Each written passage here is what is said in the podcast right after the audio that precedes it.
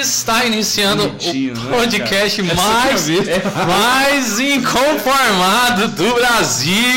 Cara, isso. Eita Deus, Meu o Deus. podcast mais inconformado do Brasil está iniciando neste momento o ano de 2022. Nossa, dia 12, vocês são enrolados. Somos, infelizmente. Mas, né, antes tarde do que nunca, né? mais tarde. É, também. E eu acho que quanto mais expectativa tem, mais gostoso o fim É. do negócio. E a gente ainda tá em 2022. Exatamente. Ou seja, antes tarde do que mais tarde. Então, Começou agora. Então, tá estamos chato, iniciando cara. o nosso podcast.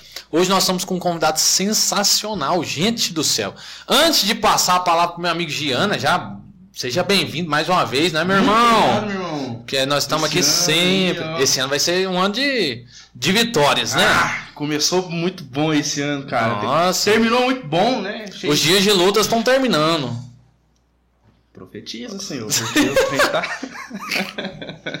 Mas, gente, então só pra gente iniciar, eu quero é, convidar vocês a se inscreverem no nosso canal do YouTube, né? Nosso podcast ele acontece ao vivo toda quarta-feira, 19h30, no nosso canal do YouTube, Inconformados. Pesquisa lá, segue a gente e bora junto. Quem tá no YouTube, nós estamos também no Spotify, no Deezer, no Google Podcast, no Apple Music, no... Sabia disso? Ah, vê, mano, nós estamos no bocado de coisa. Não sabia. Então vocês estão- acompanha, acompanha a gente aí. E dimensões também... esse negócio. Ah, isso aqui, gente, nós somos estourando a boca do balão. E também, né, Jean, convidar a galera pra, inscre... pra seguir o nosso Instagram. Ó, nesse meio, nesse meio termo, rap, rap, tá? Falta 60, cara. Corta. No nosso YouTube falta 60 inscritos. 60 inscritos pra gente começar a fazer o superchat. Olha só. E no nosso Instagram, lá tem os cortes. Então a gente posta cortes do que a gente tá falando aqui. Então a gente pega os pontos principais e joga no nosso Instagram, hein? Já pensou você Bacana, mandar pra uma pessoa? bacana. Você escutou uma parte do podcast, você fala, nossa, essa parte que era da hora. Entra no nosso Instagram que vai ter o corte. Legal, e aí você é? manda pra Isso é galera. prático, né, cara? Você toca realmente naquilo que você quer. Tá uma Aí, ó. saudade seu, Marcelo. Agora, isso é, é, nosso, nosso, eu gosto dos nossos convidados aqui, que eles sempre falam antes da hora. É, é porque amigo é assim mesmo. Então agora, Jean, Desculpa. por favor, apresente Eu, o nosso... eu, eu fico a parte de apresentar os os convidados. convidados. Ah, é, melhor, né? Aí, tipo assim, é bom que só vem amigo, né? Sim. E quando não é amigo, se torna amigo, né? O, o, o, Jo- o Jordan e o Jordan, Ed, o Ed. se tornaram, né? Meu irmão, iniciar o ano, iniciar o podcast, iniciar essa, essa temporada de séries que nós vamos explicar também agora. Com você, particularmente, você sabe que é, eu fico emocionado, né? E eu falei pra minha mãe que eu não ia chorar e nem vou. E Que de verdade, emotivo. muito obrigado, né? A gente já queria ter marcado com ele antes, mas a gente sabe, né? Férias e é bom ficar com a família, descansar. Depois você vem pra essas latadas aqui. o, rapaz, o rapaz vai pra chácara e esquece. Fala assim, nós gringos eu vou te ver. Uai, quer, vir ver, me, quer, quer, ver, me, quer me ver, vem cá. Cara, tem uma semana só que eu tô de férias. Né? Ele tá aqui, não, vem, calma, peraí, vai dar certo. Seja muito bem-vindo. Muito Se você obrigado. quiser se apresentar para os nossos Se apresente, fala quem é você, o que, que você faz da Dos seus vida. sonhos, das Isso, suas dos seus expectativas. Aqui nós vamos iniciar um, um- um- uma hora de coach aqui. Uma hora de coach. Tá Exatamente. Fala de quem você é, que a gente vai falar que você é capaz. Não, coach é um Pois é, né? Pois é.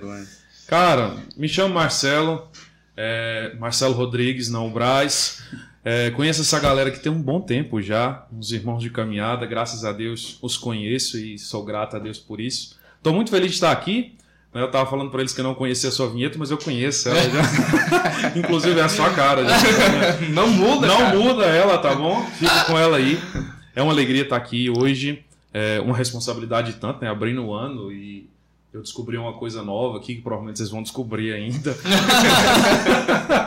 mas que coloca mais expectativa, mas também mais alegria, né? Por estar aqui e partilhar esse momento com vocês. Eu tô muito feliz, cara. Muito, A muito feliz mesmo. fica. Muito obrigado. Marcelo já tá no, no último ano do seminário. Isso, no último ano passado. Aí já- Você tá indo pro segundo Fala aí, ano, fala aí. Eu estou indo para o segundo ano de teologia. Isso são sete anos de caminhada vocacional. Eu fiz um intervalo de dois anos aí fora do seminário. Voltei ano passado, fiz primeiro ano de teologia. Agora vou para o segundo ano de teologia. Olha só. Muito legal, cara. Então, tamo aí na Tá caminhada, né, quase, irmão? Tá na, rota, na reta final. Tamo na vontade de Deus. Esse é, Importante é isso, né, esse é o excelente, né? O essencial. É isso aí. Jean, então já que o Marcelo falou que a galera ia ficar sabendo da novidade, já começa aí contando pra galera essa novidade aí. Galera, é o seguinte, nós vamos iniciar esse ano uma, um formato de série, né? Isso. É, porque nós, nós temos alguns planos para esse ano ah, de fazer alguns cursos para aquela galera que, que já nos acompanham, né? Sim. Então, pra dar esse gostinho já, esse spoilerzinho, como é que vai ser a nossa série também dos cursos, é, nós vamos iniciar uma série que é falando das virtudes, né? Acho que temperamentos já, se for na padaria e pedir um pão, o cara fala, olha, esse pão aqui tem um temperamento um pouco melancólico, tá? que temperamento já deu, Hoje né? em dia tá, né? Esse aqui Mas é mais é- sanguíneo, ele tava no forno, ele pulava toda hora e queria aparecer. Então nós decidimos ah, ir um pouco mais na raiz das coisas, né? E Sim. falar de virtudes, que é tão necessário, né? certeza. As virtudes que algumas pessoas sabem ah, que não tem, mas tem, né? Que nós vamos iniciar agora com as virtudes teologais, que todo mundo que é batizado tem as Possui. virtudes, né? Possui essa- essas virtudes. E aquelas virtudes que nós podemos ir alcançando, se esforçando, etc. Uhum. Mas isso, é claro, nós vamos ficar de uma forma muito minuciosa, chamar convidados para explicar, etc. Pessoas que estudam também. Então, assim, nós vamos basear para quem estiver interessado no livro do da Conquista das Virtudes, Francisco Faus, e também no Catecismo da Igreja, obviamente. Tem um outro livro, não sei de qual padre que é, acho que foi o, o, o, o Catecismo se baseou nele, mas. A gente não vai falar. disso, não. Não, não. Mas, mas é isso aí. então é, é isso, né? Nós vamos abrir agora esse ano com essas séries. Então Sim. nós vamos falar agora das teologais e durante alguns meses vamos falar de destrinchar das outras para que as pessoas aprendam também. Porque o foco nosso de fato é isso, né? Não é só falar coisas assim de inconformidade e soltar e fazer fofoca, não é isso. Mas é trazer formação para as pessoas. Sim. O nosso intuito é formar através daquilo que o mundo está inconformado, principalmente com o nosso olhar cristão. Porque muitas vezes nós estamos inseridos no mundo, obviamente, e devemos estar inseridos no mundo, nos inconformamos com muita coisa, mas às vezes nem sabemos discutir porque não temos embasamento e informação para isso. E é o que nós queremos fazer. Somos inteligentes, intelectuais? É claro que não. Oxe, Mas nós Nossa. estudamos e nó- o que nós falamos eu já tava achando É. que eu era. embasado na Igreja Católica. Não vamos falar de santo por agora, né? Ano passado deu algumas coisas. Mas é, É. isso, o projeto para esse esse ano. Depois, no segundo semestre, a gente já lança os cursos. ah, e no decorrer das nossas caminhadas aqui, nós vamos. Mas além dos cursos, né, assim, é que o Jean tá falando aí de curso e tudo mais, na verdade o que a gente tá pensando é uma forma de é, de evangelizar e formar, né? Como nós somos inconformados, a gente gosta sempre de dizer isso. Eu tô só postando aqui no nosso Instagram, que a gente tá ao vivo também. É, os inconformados, na verdade, esse inconformismo é num desejo de se formar e de se conformar à vontade de Deus. Então nós somos inconformados com o mundo, com, a, com aquilo que, que ele tem nos oferecido, né? E então nosso desejo nesse ano é trabalhar com essas questões de séries, ah, né, fora os cursos, a gente, né, isso aí é o de menos. Mas assim, a gente está preocupado mesmo e a gente quer nesse ano, junto com todas as pessoas que nos acompanham, nos assistem, a gente quer ser formado, a gente quer aprender, né? Como o Jean disse, a gente vai trabalhar em cima aí, a princípio, deste livro, né? Conquista das Virtudes de Francisco Fausto. Então, um livro que com certeza a gente vai aprender muito, né? Pra gente poder também é, espalhar essa semente aí. E a gente não poderia iniciar de outra maneira, senão falando das virtudes, né? Todo bom cristão, todo cristão e todos santos, ele, na verdade, é um cristão virtuoso, né? Cheio de E um virtudes. detalhe que é bom também a gente passar é que não é, não é uma aula das virtudes, né? Em si, ah, vamos falar agora da fé e tal. Mas é claro, nós vamos explicar o que é, mas também como nós vivemos no cotidiano, né? Exatamente. Como você vive a fé no cotidiano, como você vive a esperança no cotidiano, a caridade no cotidiano, sei lá, as outras virtudes que tem, né? A magnanimidade. É sempre difícil ler essa Velho, quando palavra, Eu vi que. Francisco Fausto deu uma embaraçada na magnanimidade. Se ele embaraçou, se ele. Boa agora. Reconhecer. É isso. O nosso Aí os carismáticos gostam de falar essa, né, Marcelo? Essa é boa, né, cara? Pro carismático é excelente, que ele já mete uma oração em línguas no Já meio. vai, porque- Ori achar e alabar e alabar. Já engata aí, vambora. E a responsabilidade agora é sua. Bora lá, Marcelo. Então já começa aí explicando pra galera, pra gente Sim. aqui. O que, que a gente pode entender como virtude, né? O que, pra gente, se você quiser dar exemplos também, o que seriam essas virtudes? Ótimo. Então, é, acho que é um termo que provavelmente todos já ouviram falar, ou se não ouviram falar, vão ouvir algum dia. Né? Isso faz parte do nosso cotidiano, isso faz parte da, da moral católica, isso faz parte daquele que quer ser santo, né? o homem virtuoso. Mas antes ainda de falar um pouquinho sobre virtude, algo que, que talvez está presente, talvez não, certeza está presente em todo ser humano, é um desejo profundo de felicidade, né? Algo que e algo que se vende muito, muito fácil de se vender. Né? Se falar que, olha, você quer ser feliz, claro, todo mundo quer ser feliz. E normalmente todos os produtos, todas as coisas que a gente vai vender, algo que você quer falar, você se embasa nessa realidade. Ou seja, você vai ser feliz se você fizer isso, você vai ser feliz se você comprar aquilo. É, isso vai te fazer mais feliz, ou isso está te fazendo infeliz, se torna até um, um modo de você avaliar a sua vida.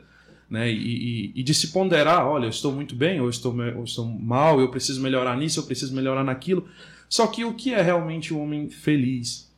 O homem feliz é aquele que é, é o homem virtuoso, é o homem que é livre nas suas escolhas. E é o homem que escolhe bem. Né?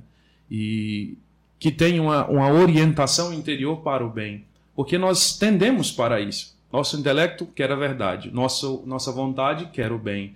Então, quando a gente consegue fazer isso de maneira orientada e ordenada, né, através da, da conquista das virtudes, nós alcançamos essa felicidade, porque escolhemos, escolhemos bem, escolhemos a verdade e escolhemos livremente.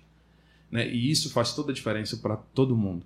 Quando você consegue escolher de maneira livre, de maneira é, é, clara, sem nenhum constrangimento nem exterior e nem interior. Então, isso te leva a, a uma felicidade e a uma completude de, de, de, de, de você mesmo, da própria pessoa.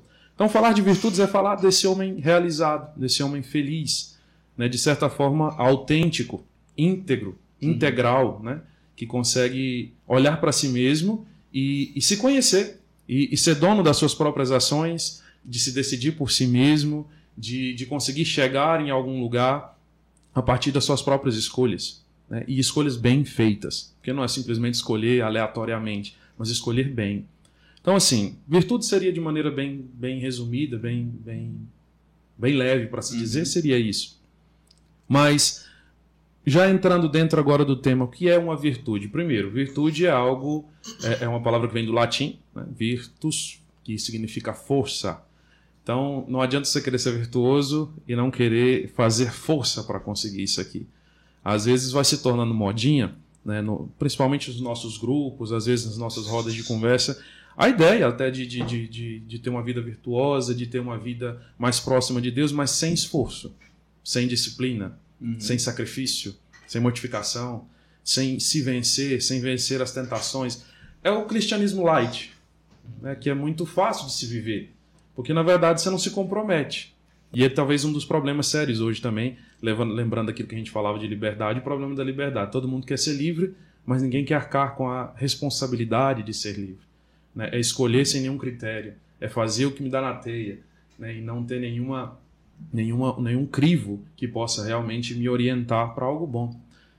E é o problema do hedonismo, né, que Sim. a gente está vivendo, né? Igual você estava falando, dessa força que as, que as pessoas necessitam ter para buscar as virtudes, porque como nós explicamos, as virtudes teologais, para quem é batizado, já recebe, de graça, né? Por participar do, do, do plano de Deus, da, dos filhos de Deus. Mas se você quiser alcançar alguma coisa, é como se você, poxa, eu quero um carro, você vai ter que trabalhar, você vai ter que estudar, você vai ter que alcançar aquilo, vai ter que sacrificar para comprar o carro. Sim. O que não é diferente, né, das virtudes. Porque você, para adquirir uma virtude, você tem que fazer com que essa virtude se torne algo seu por normal né? Se eu quero a virtude, por exemplo, da paciência, eu tenho que fazer para ela virar uma virtude em mim, eu tenho que, que ser um cara né? paciente normal, uhum, né? Tem não tem que, né? ai, agora eu vou ser paciente aqui, eu então fui virtuoso, eu tenho agora, não, você se esforçou para um cacete para ter a, a, a, virtude da paciência. Então ela tem que ser normal. E é o, o contrário daquilo que o mundo está entregando hoje, Sim. que, que você falou da, da felicidade, né? Da venda da felicidade. Então, a Geisa falava muito isso comigo. Uh, parar de buscar o gostosinho da coisa. Porque o gostosinho é muito fácil da gente ter.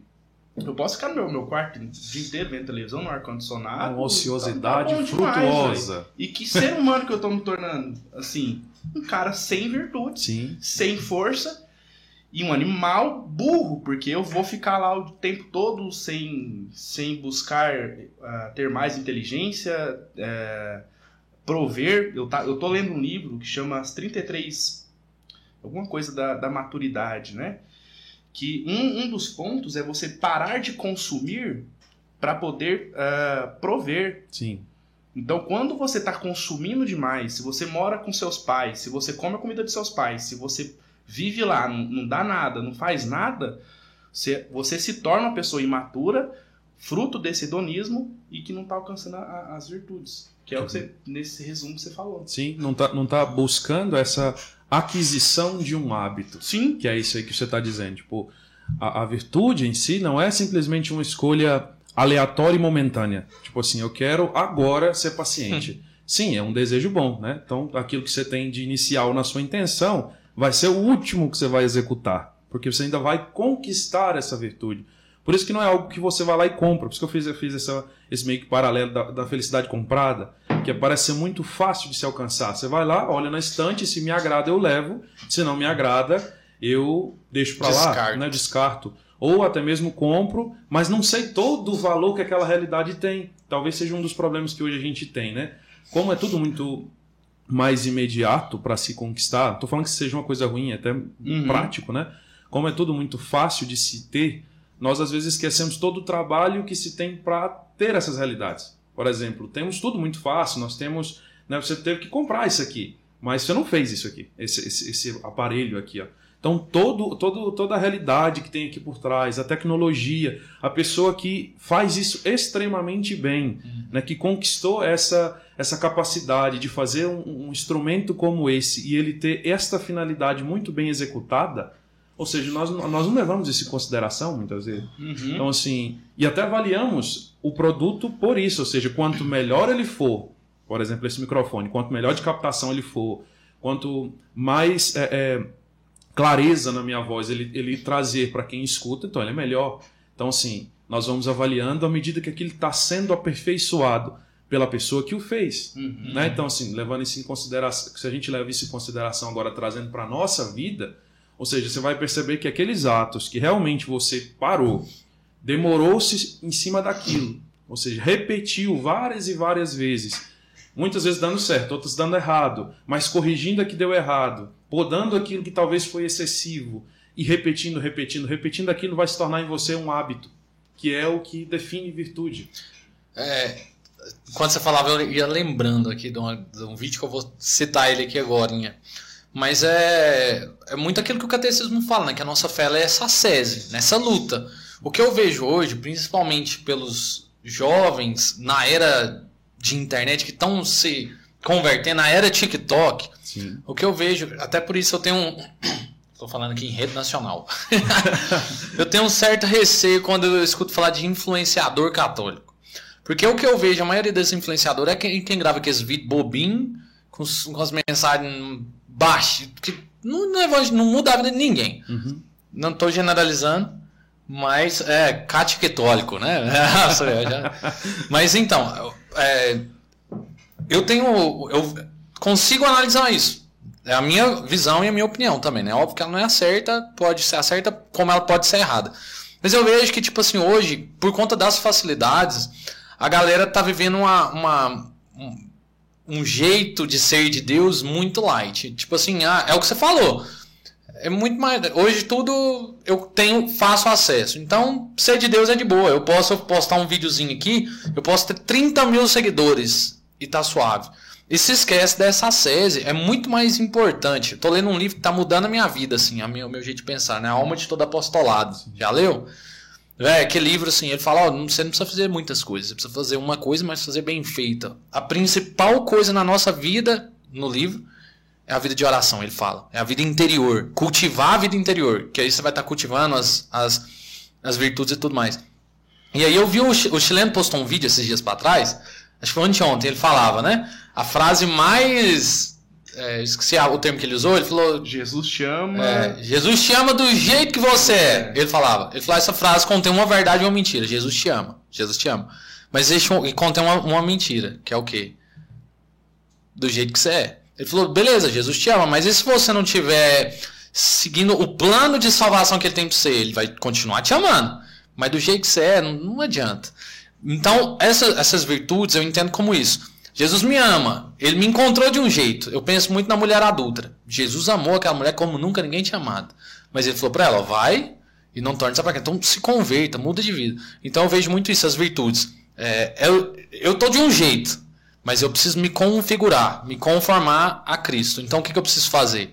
Me aderir e me conformar ao, ao jeito de Cristo a pessoa de Cristo, ao coração de Cristo. E a virtude é essa, né, que vai nos moldando. A virtude é essa que vai nos formando e nos configurando a Jesus, né? Então, ah, Jesus te ama do jeito que você é.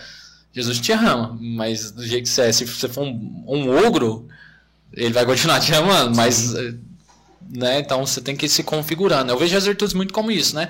Esse, esse moldar-se, esse formar-se a cada dia, ver, corrigir os erros, né?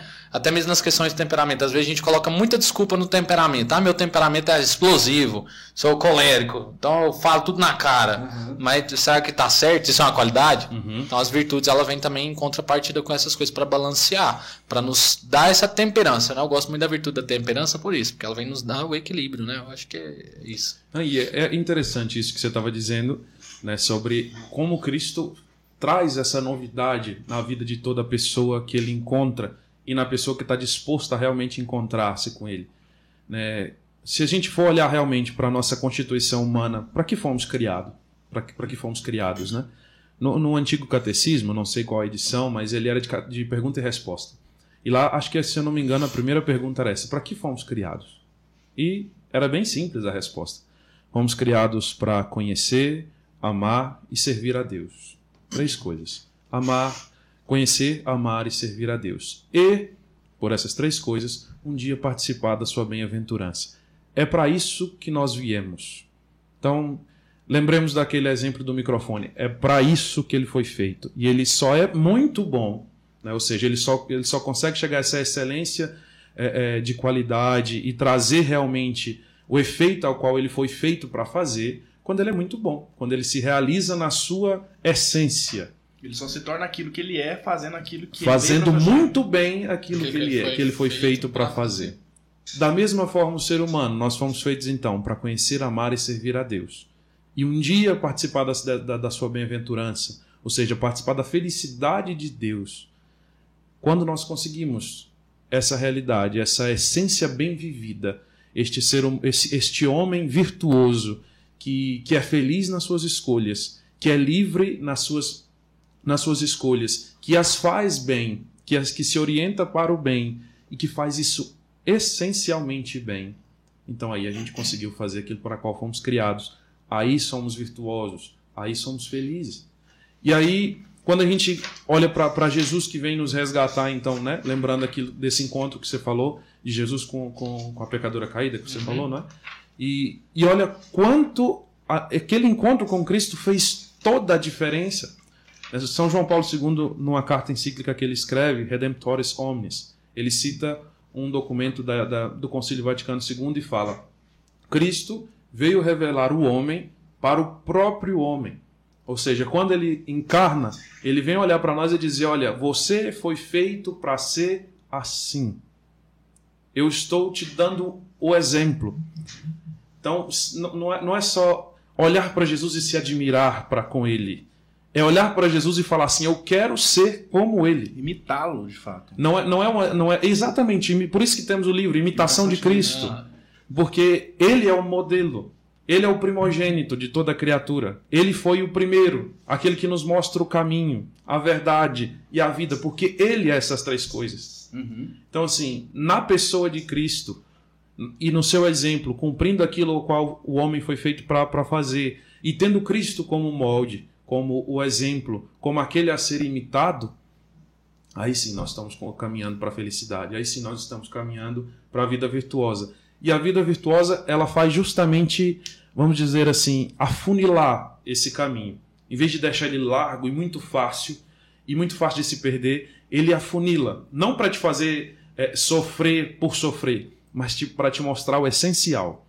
Ou seja, para te fazer ser aquilo que você foi feito para ser. Homem, torna-te aquilo que és, né? Então, Marcelo, vou te passar uma pergunta que fizeram no, no YouTube aqui, que nós não estamos ganhando superchat não, mas eu vou passar essa pergunta aí para você responder, porque eu acho que ela é pertinente, né, para quem talvez vai escutar esse podcast depois. A pergunta aqui foi do Thiago Rafael perguntando: Quando fugimos dessas três realidades, nós estamos fugindo de nós mesmos? Sim, podemos dizer que estamos fugindo de nós mesmos. Claro que nós temos uma essência muito particular. Cada um de nós tem uma, uma, uma realidade particular. Somos seres individuais.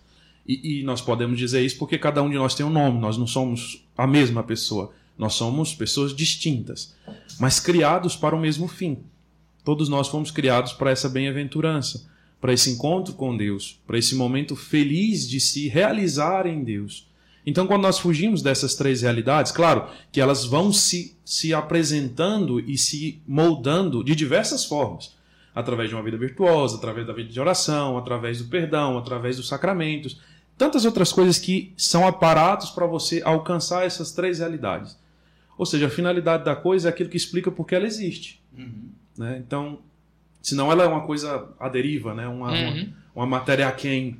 Mas não, quando ela tem um porquê, ela tem uma finalidade, isso orienta a ação dela. Ou seja, ela, você foi feito para isso e quando você faz isso, você cumpre o seu propósito. Você está sendo, você está se realizando. Então, fugindo dessas três realidades, quando não as fazemos, normalmente nos frustramos. Porque, por exemplo, conhecer a Deus. Quando nós conhecemos outras coisas e as colocamos no lugar de Deus, normalmente nos frustramos. Até mesmo porque o catecismo fala, né? Acho que é bem no início. O ser humano, ele, por natureza, ele precisa, ele tem a necessidade de adorar alguma coisa. Então, se ele não conhece a Deus, ele vai adorar outra coisa. Sim. Né? É, se, não adorar e, Deus, ele vai adorar. E legal pensar nessa realidade, né? Dessas, desses três pontos, dessas três. Dessas, de fato, dessas três realidades, que elas de fato são a nossa missão na Terra, nossa vocação, nosso propósito. Quando nós fugimos disso, né? Isso é um convite de Deus para nós, né? Então você tá, tem, tá dentro de nós, conhecer a Deus, amar a Deus, servir a Deus, é, e quando nós fugimos disso, aí a gente vai ver o, o contrário dessa bem-aventurança. Né? A gente vai ver o que? Os vícios, que são os, o contrário das virtudes. Então a gente vai vendo que quando a gente foge dessas realidades de conhecer, amar, servir a Deus, a gente vai então saindo do plano que ele tem para nós de salvação, do plano da bem-aventurança, e a gente vai vendo que a gente vai se des, desfigurando, né? A gente vai vendo que a gente vai então entrando num caminho que a gente fala, gosta muito de falar de mundo, né? Um caminho mundano, que é o que? os mundanos. Muitas vezes são pessoas boas, mas eles estão fora do plano, eles estão fora dessas realidades de conhecer, amar, servir a Deus, adorar a Deus, porque é, às vezes a gente usa a desculpa de que a gente é livre para pecar, mas quando a gente peca, quando a gente faz aquele pecado um, um hábito, um vício, a gente não consegue largar ele facilmente, né? Então é uma resposta. Deus tem um plano para nós. Nós temos o livre-arbítrio. Quando nós fugimos dessas respostas, né? quando nós respondemos negativamente essas realidades, então a gente foge de fato daquele plano e é muito difícil, né? Uma pessoa que está muito no mundo, assim, você falar, ó, oh, a pessoa que, um exemplo, né, que está aí é, alcoolizada, assim, que tá, tem um problema, um vício do, do alcoolismo hoje. Você falar, ó, a partir de hoje você vai, não vai beber mais na sua vida. Às vezes a pessoa vai entrar abstinência, não sei o quê. É, então a gente vê que tem essas realidades, essas três realidades que nós somos, e quando nós fugimos dela, de fato nós estamos fugindo de nós mesmos, porque a gente cai nos vícios e a gente não consegue sair facilmente dos vícios. Se tivesse liberdade nos vícios, a gente conseguiria sair uhum. a qualquer momento, né? Então acho que é muito disso, né? Fugir de nós mesmos. Essa, essa gostei dessa e o que colocação. que o Marcelo falou bem no início, explicando porque quando você ah, procura a virtude e viver no plano de Deus de uma forma livre, você, você é, é um paradoxo, né? Porque você, as pessoas pensam que nós cristãos que, que seguimos, né, é, nos acham muito presos, né? Ah, não, vocês são cachotados na Sim. coisa. Mas, mas se você parar para pensar, você que se acha livre é mais acorrentado do que eu. Porque você precisa buscar o prazer a todo momento para ser feliz e se frustra toda hora. Porque se você buscar a riqueza, você não vai ter toda a riqueza que você vai querer um dia. Uhum. E vai se frustrar por isso. E ela pode acabar ainda que você tenha, né? Eu quero então buscar a beleza. Você não vai ser o mais belo e você vai se frustrar, vai se frustrar por isso. Então, cada vez que a pessoa que não segue esse plano de Deus e vai buscando outras coisas para se preencher, como, como o catecismo falou e nós citamos, é, vai, vai querer adorar outra coisa. Se você não segue a Cristo, você vai seguir outra coisa. E o que não é em Cristo, você vai se frustrar. Que você falou, é, não tem liberdade.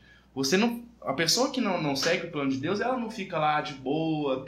Ela vai querer consumir alguma coisa, vai querer buscar alguma coisa. E isso nunca vai trazer o retorno que nós, que, que as pessoas acham que nós estamos presos, não. Mas livres, achamos que nós, nós temos tudo. E não precisa. E Deus nos, nunca vai nos frustrar.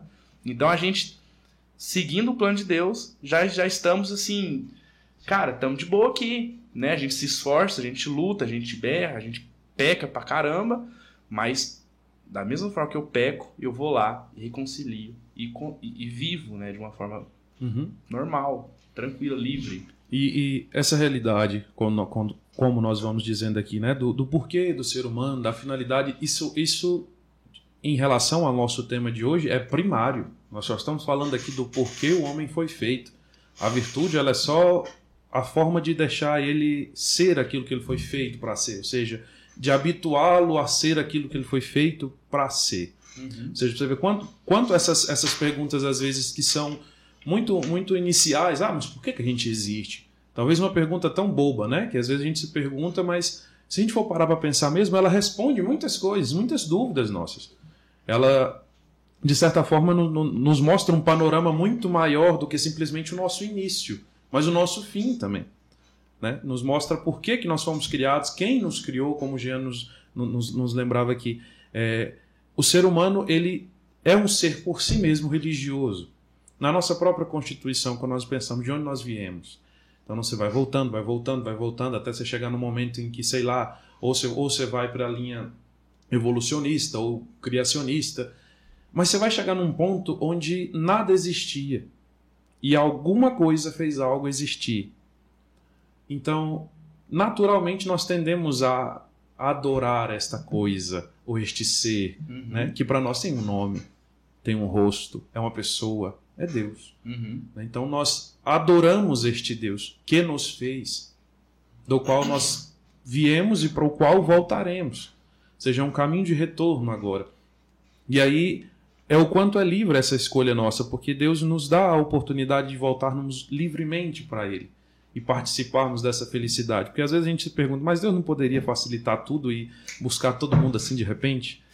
claro, Ele tem força para fazer isso tudo, mas não seríamos algo que está na nossa constituição inicial. Imagem e semelhança de Deus. Fomos criados assim. E porque somos criados assim, existe no nosso ser a, a possibilidade de se autoconhecer autopossuir-se e autodeterminar-se, que é a liberdade. Nós temos livre-arbítrio, nós podemos escolher.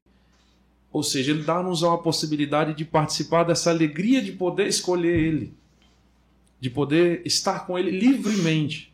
Ou seja, meu filho, você pode vir para mim livremente. A decisão do filho pródigo estava lá na miséria, estava num momento triste, acabado, na felicidade da liberdade mundana, uhum. digamos assim fazendo o que dá na telha. Mas uma hora caiu na real. Ou seja, eu preciso livremente voltar. E aí a grande coisa dessa, dessa parábola, né, que agora nas, no, nas novas traduções aparece como a parábola do pai misericordioso, não só como a do filho pródigo, mas dando um foco na pessoa do pai que acolhe de volta. Pai, eu estou aqui e eu volto como teu servo. Porque como dizia o padre Paulo Ricardo na pregação dele, eu prefiro ser escravo na sua casa do que livre longe do Senhor. Ou seja, uma decisão que precisa de muita força de vontade da sua parte para fazer esse caminho de volta. Aí vem o grande, o grande bom da história, né? Deus, o pai que olha para aquele filho que voltou e diz: Olha, mal, mal ele acabou de pedir perdão e falar que queria ser alguma coisa, ele só levanta, cobre ele de beijo, abraça e restitui a mesma dignidade que a dele seja, dá túnica nova, sandália nova, coloca um anel no dedo. Meu filho, você é meu filho. Aquilo que ele disse para o filho mais velho também aplicaria para ele. Tudo que é meu também é seu. Ou seja, você não vai voltar como um servo, você vai uhum. voltar como meu filho. Essa é a liberdade dos filhos de Deus. Essa é a liberdade ao qual nós somos chamados a, a, a caminhar em direção a. E quando não fazemos este caminho, normalmente nos frustramos, que é aquilo que você não, você não falava antes, né? nos falava. Busco conhecer a Deus, mas não o conheço. Conheço outras coisas. Aquilo não me satisfaz. E aí fica aquela necessidade de sempre conhecer e aquele orgulhoso intelectual eu tenho que conhecer tudo, eu tenho que saber tudo, porque tudo é isso, tudo é aquilo, mas ele nunca se satisfaz. Ele se realiza momentaneamente, Uhum.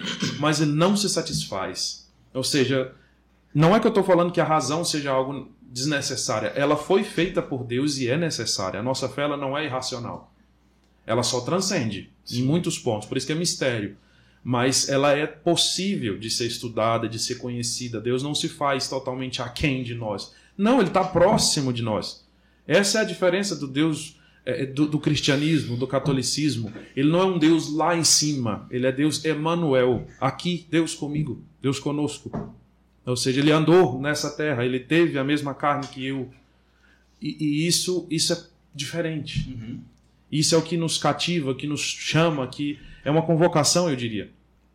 É. Nos falando, olha, vem comigo. Eu te fiz para mim, para ser feliz comigo, para se realizar em mim. E quando você fizer isso, meu amigo, não tem preço. mundo E, e é legal iniciar esse tema de, de virtudes falando principalmente sobre liberdade por, por essa questão, né? Deus ele não, não cuida da gente lá do céu como uma marionetezinha, né? Nossa, agora o Marcelo vai fazer isso aqui, o Jean vai fazer isso. Não, essa liberdade. Então, é, responder ao chamado de Deus exige de nós aquilo que Santa Teresa dizia, uma determinada determinação. Então é na minha liberdade. Eu falo, "Ei, eu tenho tantas opções, eu tenho tantas possibilidades. Qual eu vou escolher? Então é uma determinada determinação. Né? Eu, eu vou seguir a Cristo, eu vou responder aquilo que é o meu propósito. Beleza, vão ter dificuldades, vão ter tribulações, vão ter sofrimentos e muitos, mas eu serei feliz, né? É, é, um dia eu escutei o tio França falando da diferença de felicidade e alegre. Ele falou: alegre, você pode ser alegre agora, agora você pode estar triste. Mas se você é uma pessoa feliz, até mesmo em meio ao sofrimento, você consegue ser feliz. Porque você encontra um sentido naquilo. Então, quando nós somos livres, entendemos que nós temos essa liberdade e temos essa determinada determinação de ser de Deus, ainda que na tribulação, ainda que no sofrimento, nós conseguimos ser felizes porque estamos cumprindo aquilo que nós fomos feitos para fazer, né? É a história do microfone. Então, acho que para iniciar falando de virtude, é importantíssimo dizer sobre liberdade. Né? Deus não cuida de nós como uma marionete, nós somos livres. Então, cabe a nós uma determinada determinação escolher né, a Cristo. E aí sim, quais são os meios para eu responder a todos os apelos de Deus?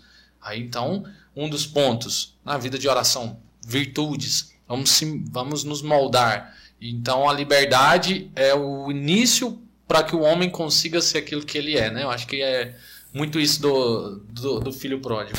Ele ser livre é o que permite ele escolher. Exato. E ele escolhendo bem e, e fazendo dessas escolhas algo habitual, que é aquilo que a gente dizia, né? que essa repetição de atos né? é, é algo operativo. É, essa repetição de, de, de um ato operativo, de, de algo bom, traz para a pessoa virtude. Ela se torna algo, uma pessoa virtuosa porque ela aprendeu a orientar os seus atos livremente para algo bom. E, e isso, é, você já me permite? Não, por favor, vai lá. É, já voltando um pouquinho para o nosso tema, aquilo que nós dizíamos sobre a felicidade, né? Deus nos chama para a felicidade, mas não é uma felicidade qualquer. Não é uma felicidade como, como nós temos como parâmetro de felicidade, como critério para a felicidade. É uma felicidade transcendente. Algo que eu queria ter dito para você, só que eu acabei me esquecendo. Você- nos falava de algum de- desse- dessa busca de felicidade, né? Recordando aquilo que nos falávamos no começo. Todos nós buscamos a felicidade. Né? Temos esse desejo. Só que essa felicidade se realiza em Deus. Para nós, ela se realiza em Deus. Porque ele, ele não nos promete a felicidade que Adão e Eva perderam no paraíso. Ele não fala para nós, ó, sejam perfeitos como meu pai é perfeito, que vocês vão ter a mesma felicidade de antigamente. Vocês vão ter a felicidade nossa, né? de Deus. A minha felicidade vai ser a sua. Porque eu vou ser o seu Deus. Eu sou o seu. Quando Jesus sobe, logo depois da ressurreição. Eis que vou para o meu, para o meu Deus e vosso Deus, meu Pai e vosso Pai. Então se muda toda a concepção. Uhum. E, e isso a gente leva em consideração toda a ideia do judaísmo e tal. Alguém chamar Deus de pai, meu amigo, isso é uma blasfêmia louca. Porque, assim, não bate, né? Deus e homem não, não, não, não casa. Há um abismo aqui de distância. E quando a gente percebe isso, essa condescendência de Deus, essa misericórdia para nos chamar, a nossa vontade se nós consideramos isso bem, nossa inteligência consegue compreender esse, essa verdade, essa bondade desse convite, não há outra opção a não ser dizer sim, eu vou. E aí ter uma determinada determinação. Então eu sei para onde eu estou indo. Aquilo que São Paulo dizia, eu sei em quem eu pus minha confiança. Eu sei quem ele é. Ele permanece fiel. Ou seja, eu sei quem é Cristo, eu conheço Deus. Por isso que essa experiência, quando a gente fala de experiência de Deus, é tão importante. Permitir-se conhecer, conhecer Deus, ser conhecido de Deus, isso você é, você só precisa se tornar consciente disso, mas ter essa realidade, esse encontro muito profundo com Deus, é o que causa essa confiança e te traz a possibilidade de ter uma determinada determinação. E aí, voltando para o tema da, da, das virtudes, sobre a questão da liberdade. A liberdade é a possibilidade de nós escolhermos nossos atos. E os nossos atos, eles têm, são movidos por alguns princípios. De modo mais resumido, digamos assim, são três os princípios que orientam os nossos atos. Tudo aquilo que vamos fazer. O primeiro deles, a, nossas capacidades. Todos nós temos capacidades inerentes, presentes no nosso, no nosso ser. Uhum. Por exemplo, nós temos a capacidade de pensar. Né? Então, por isso eu penso. Eu tenho a capacidade de falar, e por isso eu estou falando. Quem nos ouve tem a capacidade de ouvir, e por isso está ouvindo. Então, esses, essas capacidades que já estão presentes no, no nosso ser, na nossa natureza, nos possibilitam agir. Então, seriam as nossas potências. Todos nós temos potências, podemos fazer coisas. Outra coisa que está presente, outro princípio que está presente nos nossos atos, são os nossos afetos. Os afetos, eles vêm das nossas experiências. Ou seja, algumas experiências trazem para nós alguns sentimentos. Por exemplo, algumas realidades causam em nós ira, outras realidades causam em nós saudade.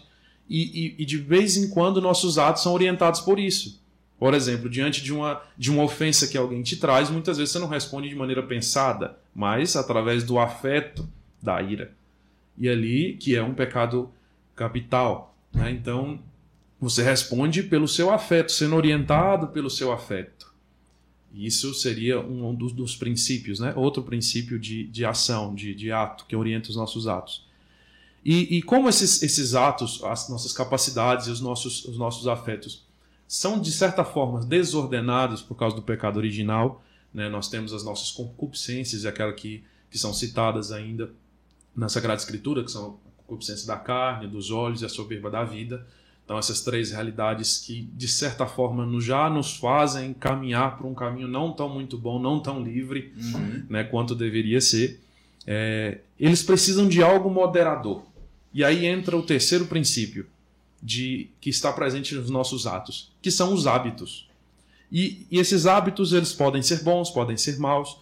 Só que esses hábitos, eles não são aquilo, aquilo que eu já disse aqui anteriormente. Eles não são algo automático, imediato. Hábitos são adquiridos. Por exemplo, nós, nós, nós conquistamos o hábito de escrever. Claro que isso é uma capacidade também, está né? Tá dentro da nossa capacidade. Mas ela é aperfeiçoada. Se nós não fazemos isso habitualmente, repetidamente, até chegar num ponto que você consiga entender, você não consegue escrever. Uhum. Né? Ou faz qualquer outra coisa e acha que é escrita, mas tem um, tem um caminho ali, né? Que, que nos permite alcançar este hábito. E quando você alcança, você consegue fazer alguma coisa. Então você escreve. Então essas três coisas, digamos assim, de maneira bem resumida, estão presentes nos nossos, nas nossas ações, nossos atos. As nossas capacidades, que são aquelas que todo mundo tem, é, os nossos afetos, que são aqueles sentimentos que podem influenciar, e normalmente influenciam muito, nas nossas ações, e os hábitos, que são aquelas conquistas de certos atos é, na nossa, no nosso dia a dia, no nosso cotidiano. Esses hábitos, quando são bons, né, hábitos operativos bons, se eles são conquistados, nós damos para ele o nome de virtudes. As virtudes são hábitos operativos bons. É quando você se habitua a algo bom. O contrário disso é vício. É um hábito operativo mal. Ou seja, uma decisão se tornou como para você uma conatureza. Quando a gente fala de natureza, são aquelas predisposições naturais que nós temos, como eu dizia que nós temos capacidade de inteligência, de vontade, de ouvir e tudo mais. Os hábitos, quando são adquiridos, se tornam quase como uma segunda natureza nossa. Ou seja, quando nós nos habituamos a isso, habituamos ao mal, ele se torna quase como uma segunda natureza. Então, quando nós adquirimos um vício, é, é penoso perdê-lo, aquele vício mesmo. Exige muito esforço. Da mesma forma, a conquista de virtudes, elas exigem de nós muito esforço, muita laboriosidade. Você tem que pôr força nisso. Por isso que não é à toa que o nome é virtude. É força mesmo. Você tem que ter força, força humana. Tem que se empenhar naquilo, co- colaborando com a graça de Deus. Porque essas virtudes, as virtudes teologais e as virtudes morais, as cardeais, é, são auxiliadas pela graça de Deus. Claro que todas elas orientadas para Deus são graça, mas tem virtudes que nós conseguimos, que nós podemos conquistar e que, digamos assim, não estão orientadas para Deus. né? Tem alguns tipos de virtudes que nós vamos tendo, mas que não estão totalmente orientadas para Deus. É, a pontua- a pontualidade é uma virtude muito boa, que você pode aplicar isso para Deus, ter o horário certinho, ser uma pessoa disciplinada nos horários. Mas tem pessoas que têm essa mesma virtude e não são orientadas para lá. né? Então são virtudes que você alcança pelo esforço humano. Né? E, e que, que são bons, acabam elevando a natureza humana, colocando ela naquele patamar que ela foi feita para ser. Mas quando orientada para Deus, aí isso toma um outro nível, que é o nível de transcendência. Né? Então, esses são os hábitos. E esses hábitos, eles modelam, eles modelam e moderam as nossas capacidades e os nossos afetos. Eles fazem a gente agir de maneira mais é, pensada, vamos dizer assim, mais pronta para ser um pouco mais é, rápida na, na- na, na resposta e às vezes um pouco mais é, é, manso também na resposta. Faz a gente não agir por instinto, de maneira automática. né? Então eles fazem nós moldarmos e disciplinarmos a nós mesmos e por isso exige muito esforço. Essas seriam as virtudes. Uhum. Assim, de maneira bem geral, digando, dizendo isso, né? só para a gente ter uma ideia de onde se insere a virtude nessa conversa toda. Ou seja, ela está diretamente ligada ao, ao ordenamento dos nossos atos, ordenando para que você não faça das suas capacidades algo a Deus dará, e nem que você se oriente simplesmente pelos seus afetos, sem ponderar aquela situação e pensar mais naquilo que você vai fazer, ver se aquilo é possível, se é razoável de se fazer ou se é algo que você tem que descartar, ou é, até mesmo também refreando ou impulsando alguma certa ação, né? Então vai nos moderando, ela vai permitindo que a gente seja modelado e moderado e nos dando aquela forma que Cristo mesmo nos deu, que é a própria pessoa dele. Então quando nós vamos alcançando essas virtudes, vamos nos aperfeiçoando. Ela não é algo estagnado, algo muito bom também da gente pensar. Não, não é algo assim parado. Você alcança algum, aquela, aquela realidade e, por exemplo, a paciência. Você alcançou aquela virtude da paciência. Ela não é algo estagnado. Ela sempre te leva para um novo patamar, para um novo grau, para um novo nível, até chegar naquela perfeição, que é a perfeição cristã. Né? Naquele grau de perfeição da, Uhum. da, da paciência. A virtude também chega nesse grau de perfeição e nos permite, então, alçar voo aí para uma vida mais íntegra e integral do homem em direção a Deus também. E aí, você viu? Assustou ali a, a estagiária. Irmão, que isso, cara? Caraca, Que- Meu Deus. Dá pra, não, não precisa falar nada, não. Só Uai, escutar o vou Marcelo. fechar aqui meu livro, Não, anotações. Cê- Vamos parar. cê tá Vamos pro intervalo, então? Tudo que tinha aqui. Rapaz, mas é. cê- É um esforço, é uma força, né? Você tem que decidir o lado que você quer. Que lado da força que você Nossa! tá? Pegou aí? Que Ah! isso, hein? Sabia que você ia pegar essa de Caramba! Mas foi boa, foi boa. É, é, é isso que a gente vai propor para as pessoas que nos acompanham. Né? É a gente tentar explicar um pouco igual o Marcelo explicou. Labuta. Então, semana que vem o Marcelo vai estar aqui de É, eu vou novo. conversar com o Padre Nevair. O Marcelo vai Toda morar quarta-feira aqui. ele vai estar aqui. Mas é, é de fato isso, né? Ah, você explicou de fato como se adquire, o que ela se torna, ah, a- o que se exige, né? O, o que, que ela vem a ser para você da- a partir das suas escolhas, a partir da, daquilo como você quer colocá-la. E, e é isso. Mas é claro que também o, o que é proposto no nosso cotidiano, né? Você no- nos deu a, a base de, de teórica, né? Mas como que as pessoas colocam isso na prática? Porque de, de verdade, no dia a dia, no seu trabalho, você não vai ficar lá, pô, olha, então a virtude é isso aqui, então tem que fazer isso aqui, porque senão isso aqui, você não vai fazer isso. Uhum. Mas é como você disse, né? É, é, é eu trazer, eu, pelo menos, você ter, primeiro tem que conhecer para colocar em prática. Então eu tenho que conhecer as virtudes, e por isso que nós indicamos o livro do, do Faust. Conhece para depois você trazer para você mesmo. Porque Uhum. você, você tem virtudes. Se é uma pessoa que, que nunca conheceu, que nunca leu, que nunca estudou, na hora que começar a se deparar com algumas coisas, você, não, pera aí, isso aqui eu acho que eu tenho. O que, que eu tô fazendo com isso? Acho que esse é o ponto. Né? É, eu tenho a pontualidade, mas eu tô querendo, é, eu quero falar para as pessoas que eu sou pontual porque eu quero trazer pro meu ego, pra Uhum, minha vaidade. Ah, não, aí, e jogar isso na cara das pessoas de uma forma imatura. Você chega no, no, no local, na hora marcada, e o que, que você faz com isso? Né? Você ajuda as pessoas, você torna a vida amável das pessoas com isso, que é outro livro do, do Faust, tornar a vida amável Sim. né? Ou você traz pro seu ego, pra sua vaidade. Você joga, não, vocês são, pelo amor de Deus, povo. Como é que fala quando você não é impontual? Eu ia falar. Atrasado. É atrasado? Fala atrasado. eu ia falar impontual, cara. Fala atrasado. Fica mais. Eu não sei se existe, mas é legal a ideia. Pode pôr aí, impontual. Sem Então- pontualidade. Então, é- é, o que, que você vai decidir fazer com isso que Uhum. você tem? Né? Você nos explicou de uma forma clara e, e muito acessível. Porque o foda é isso, né? Você ter é, assuntos em onde as pessoas falam de uma forma que você não entende e isso E fica se isso torna mesmo. chato. Por virtude é isso? Quero isso não, velho. Pelo amor de Deus. Ou às vezes você vira um obeso intelectual que você aprende, você escuta muito trem, você lê muita coisa e fala, caraca, mas você não pratica nada, né? não, não, Exatamente. E eu acho muito bacana, então, galera, ó, nós vamos fazer essa série hoje aí, nosso episódio tá sensacional. Então busca aí, vamos estudar as virtudes, vê lá quais são todas as virtudes. É bom a gente fazer uma, uma análise da nossa vida, né? Da nossa vida cristã, mas da nossa vida social. Olha o que, né, os pontos ali, as virtudes. Então eu tô, tô falhando nessa virtude aqui. Tô, não tenho, eu preciso cultivar mais essa virtude, então eu preciso cultivar mais essa outra. E lembrando aquilo que o Marcelo falou, então é uma luta, é um hábito. Então um hábito você precisa fazer repetidamente, né?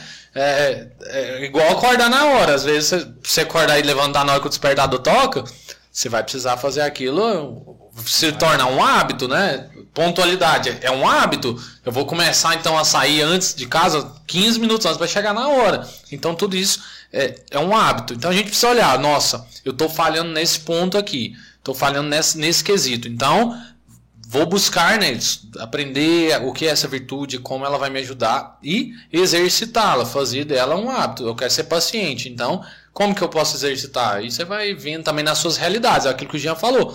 É, a gente aprende algo e a gente tem que aprender também a aplicar no nosso dia a dia. Aquilo que as circunstâncias vão nos, vão nos apresentando, a gente consegue responder com a ótica cristã, com a ótica das virtudes aí. Que tá no que o Marcelo falou, né? No servir e armar. Exatamente. Se eu conheço, que é o primeiro, Uhum.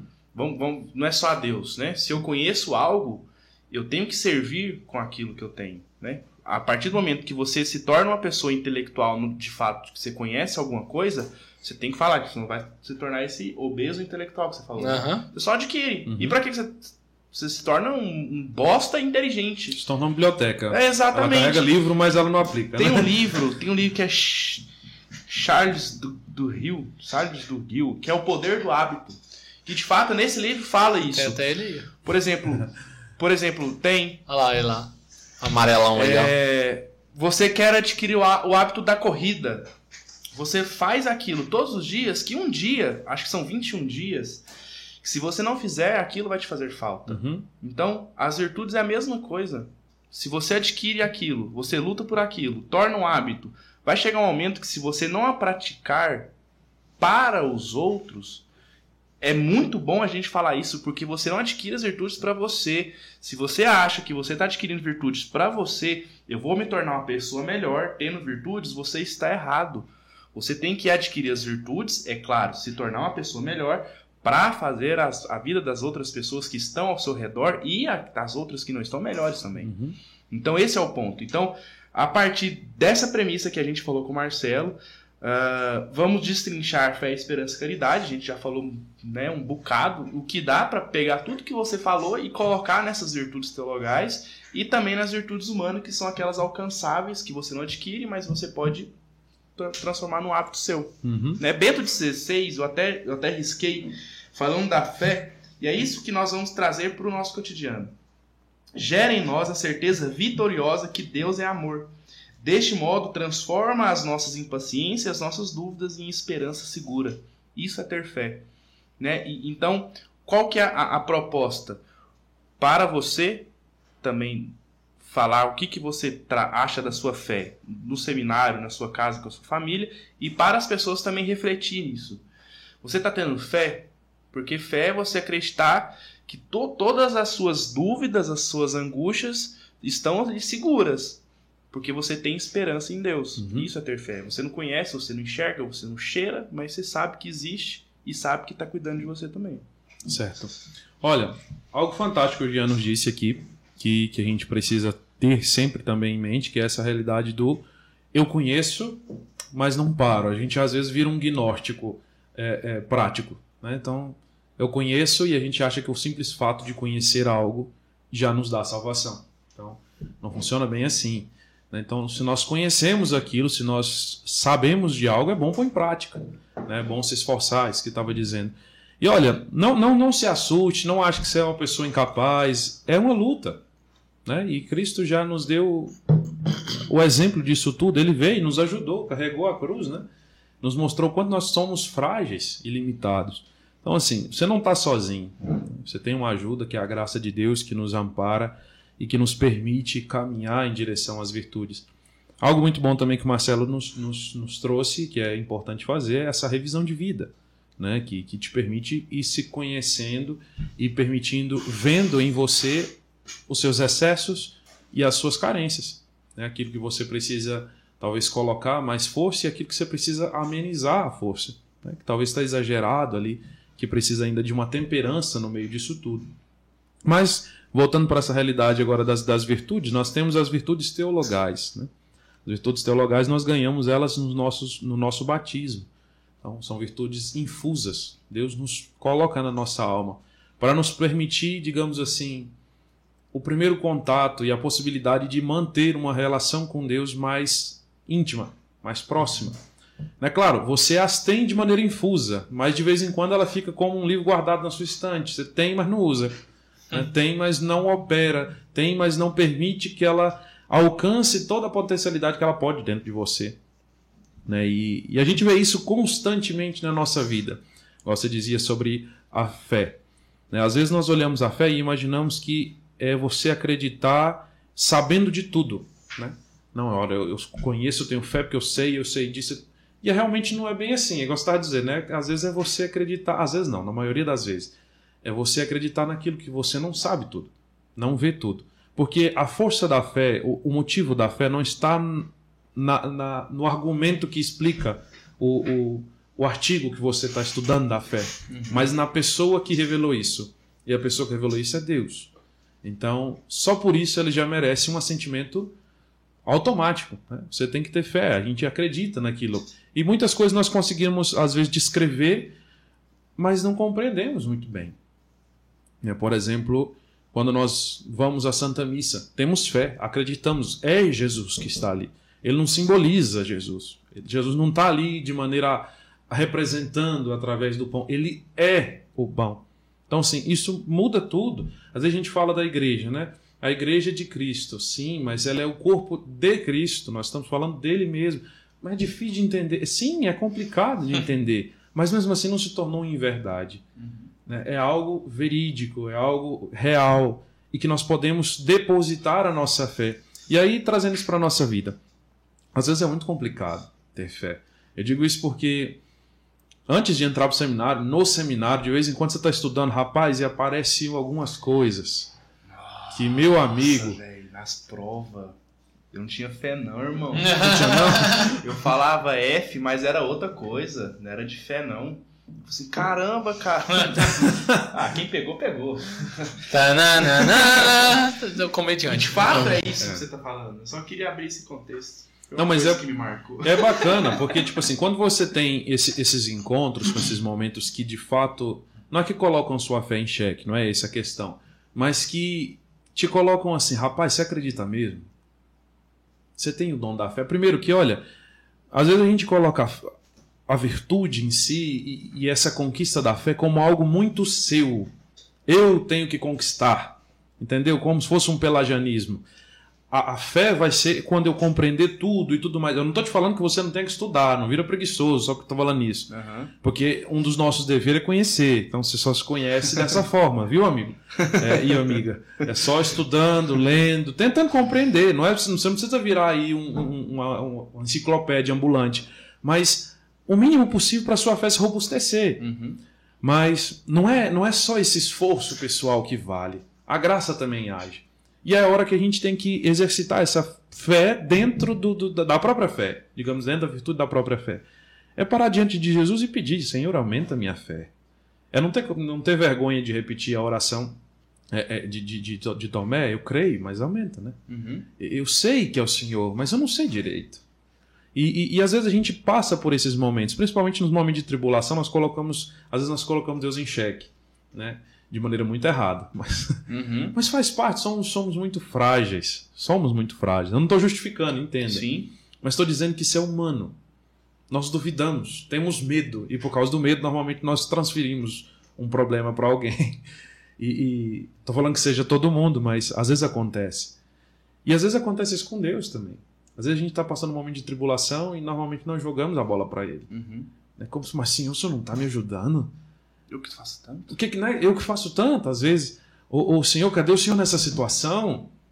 Ou cadê o Senhor quando eu mais precisei? E às vezes nós não conseguimos perceber o Senhor nessas situações porque Ele está lá. Ele é Emanuel. Nunca esqueça dessa palavra quando você tiver dúvida se Deus está. É o nome dele é Emanuel, um dos nomes que podemos chamar. Ele sempre está conosco.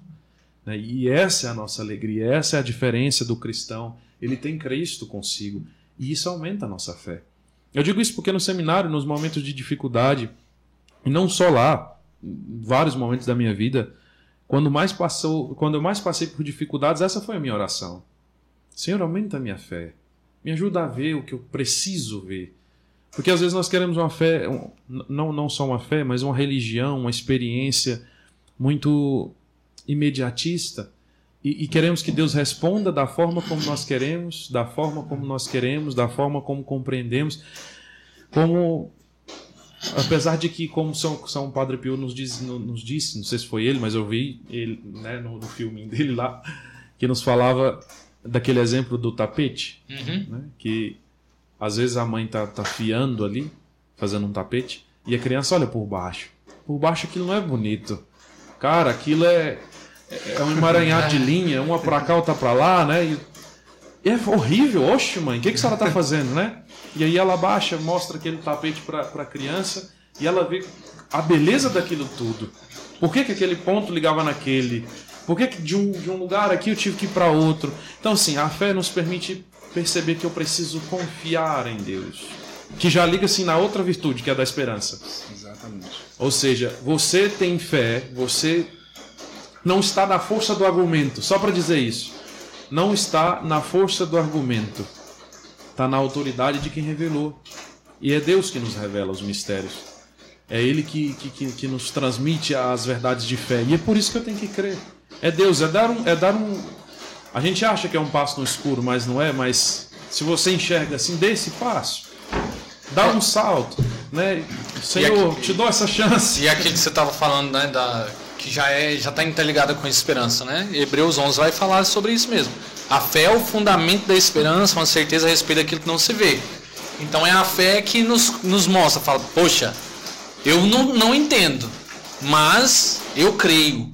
Na Eucaristia, o principal ponto, vai, a gente olha e fala, mas tem, tem jeito de pão, é- é- tem gosto de pão, mas não é um pão. Mas não é pau. É Jesus. E quem me revelou isso? Ele próprio.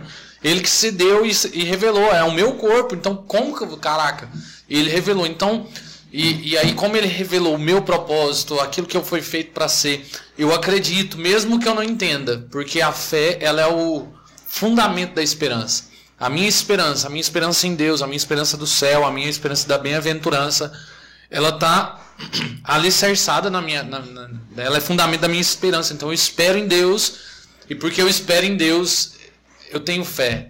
Então é só, só é esperançoso, a gente só espera algo se a gente acredita naquilo, né? A gente não tem como esperar algo que a gente não acredita. Então, se eu espero o céu, é, a esperança, né? Ela está fundamentada nessa fé. A fé então está ali, né? No alicerce, num, num prédio.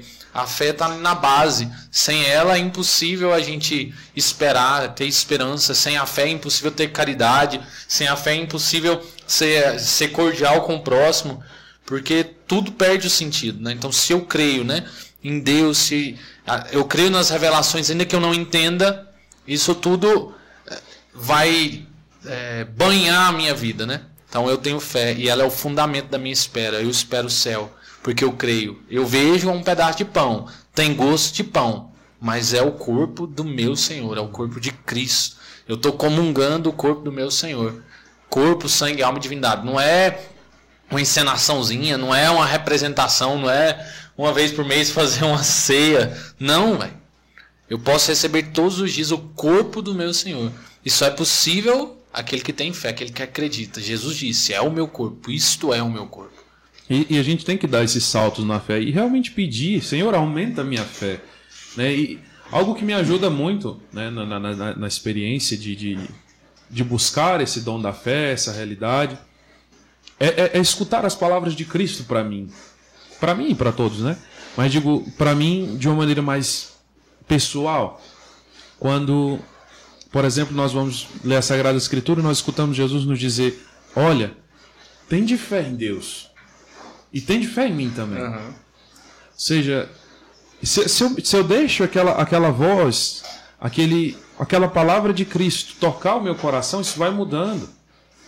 Né? A, a fé ela vai se tornando mais, não vou dizer só palpável, mas realmente integral na minha vida integrante, né? Uhum. Eu estou a caminho de alguém que eu estou conhecendo, né? E vai fazer parte de vocês. E faz parte da minha essência, né? É, é o que eu sou.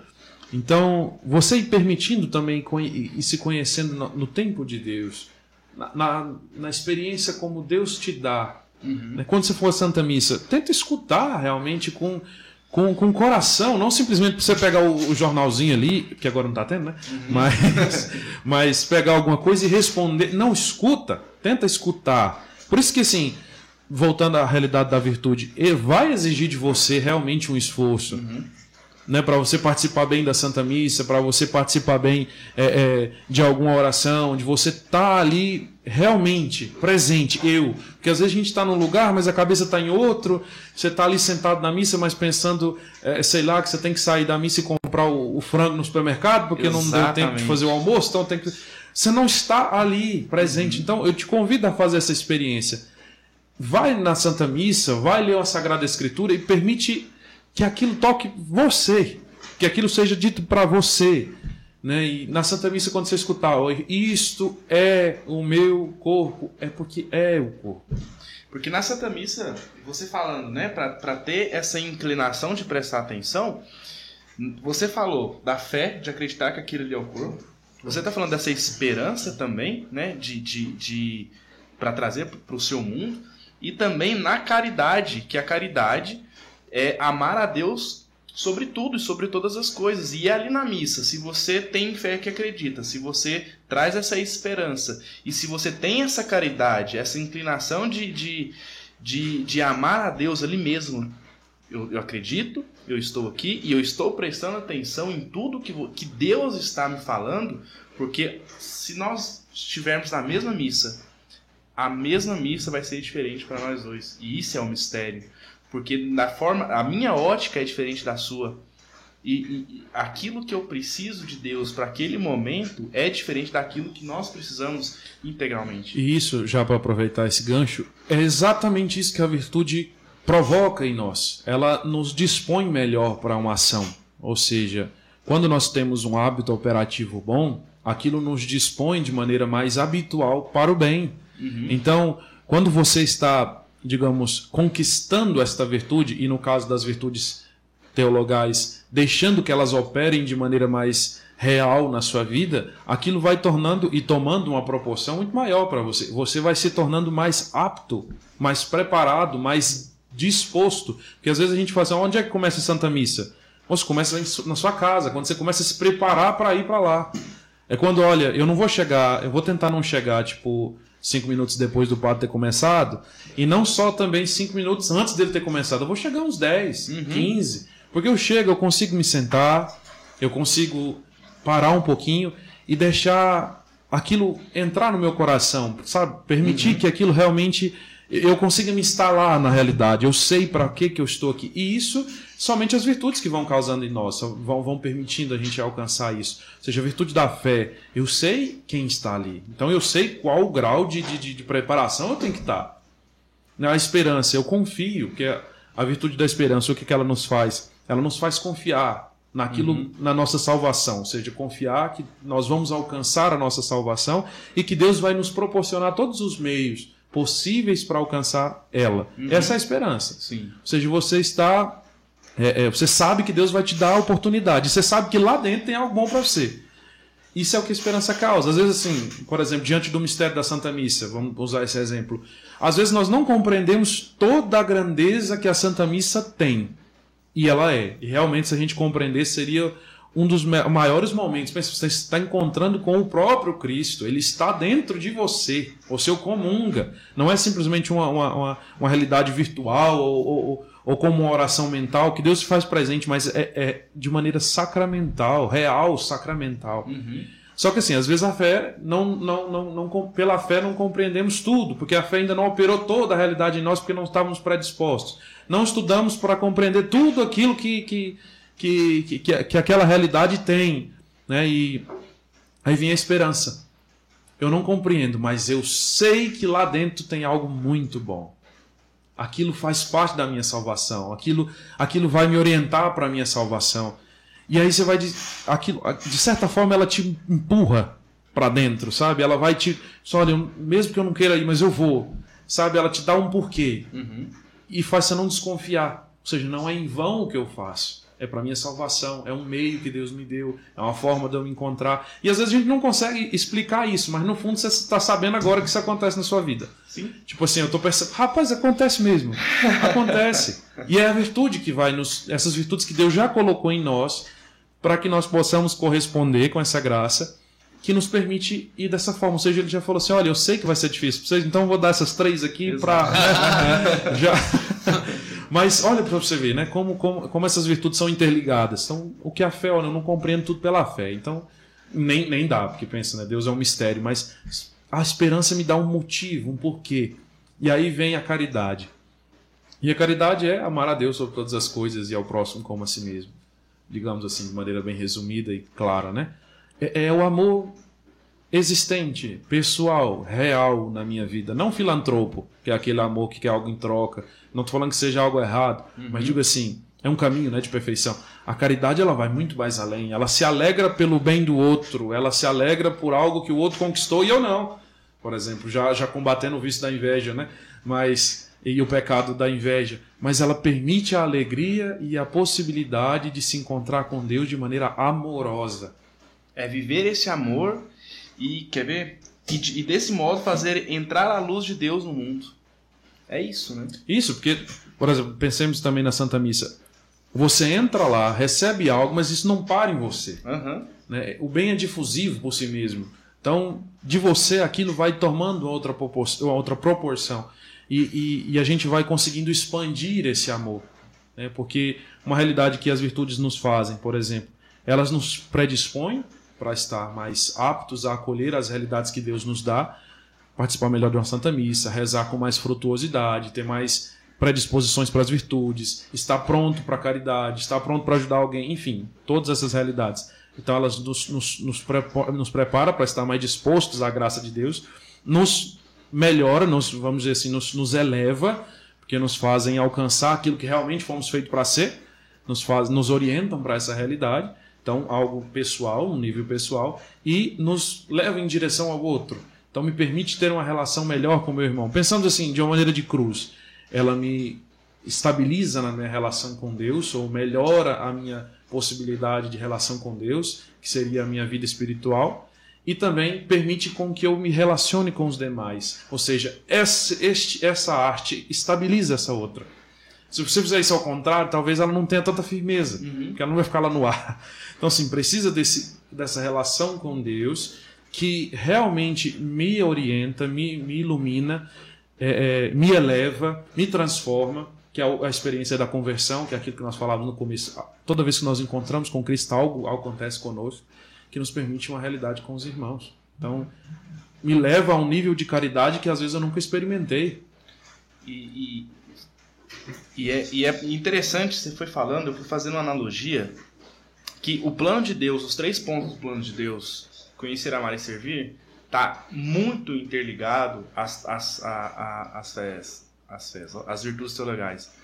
Porque se, se o último, que é a caridade, é servir, vamos colocar assim, eh, toda profissão, se você parar para pensar, é, dá pra gente fazer essa analogia, né? Uhum. Por exemplo, eu na psicologia, eu tenho que ter fé que aquilo ali de fato funciona, que existe. Eu preciso ter o conhecimento daquilo que torna o conhecer. Eu tenho que ter esperança que aquilo de fato vai ah, servir para mim, mas não só para mim, que entra a questão da caridade, que é o servir.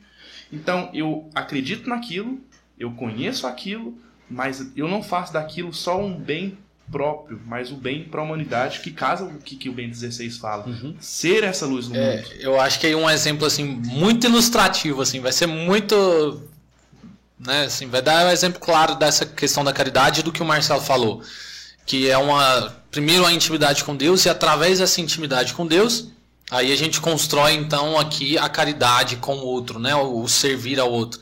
É um fato que é muito conhecido de Santa Teresa de Calcutá, né?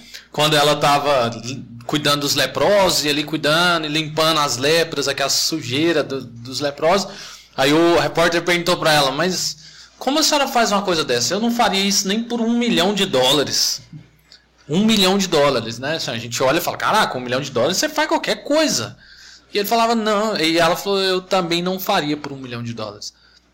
Então, poxa, peraí. Ela também não faria nem por um milhão. Então, o que leva ela a fazer aquilo que ela faz, se nem por dinheiro ela fazia?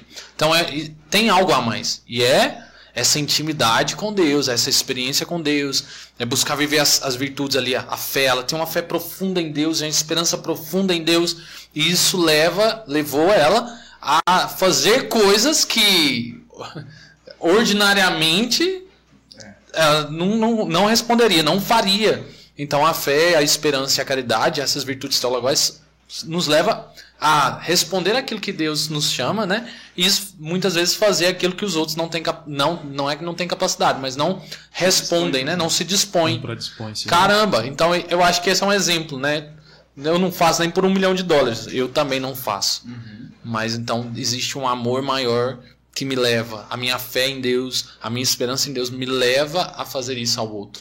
Porque eu sei que o outro também é filho de Deus, Deus também o ama e ele precisa ser cuidado. E eu posso ser aqui também, né, o rosto de Cristo, o Cristo misericordioso que acolhe o sofredor e também cuida do outro, né? Então, a- que- algo que, que as virtudes fazem em nós, essas três de, de maneira muito particular, elas são orientadas a Deus. Então, a fé em relação a Deus, a esperança em relação a Deus e a caridade também. Mas não tem como elas não se instalarem em nós e produzirem frutos em ligação com as outras virtudes, né? Porque elas são uma ligada com a outra, uma sendo o apoio da outra e, e- e te ajudando, te lembrando de algo, te puxando para algo. E algo que essas virtudes fazem é realmente nos descentralizar. Então, quanto tempo a gente tem? Pode ir mais aí, dá tempo ainda. Pode ir mais. Chega, dá- dá- dá- dá.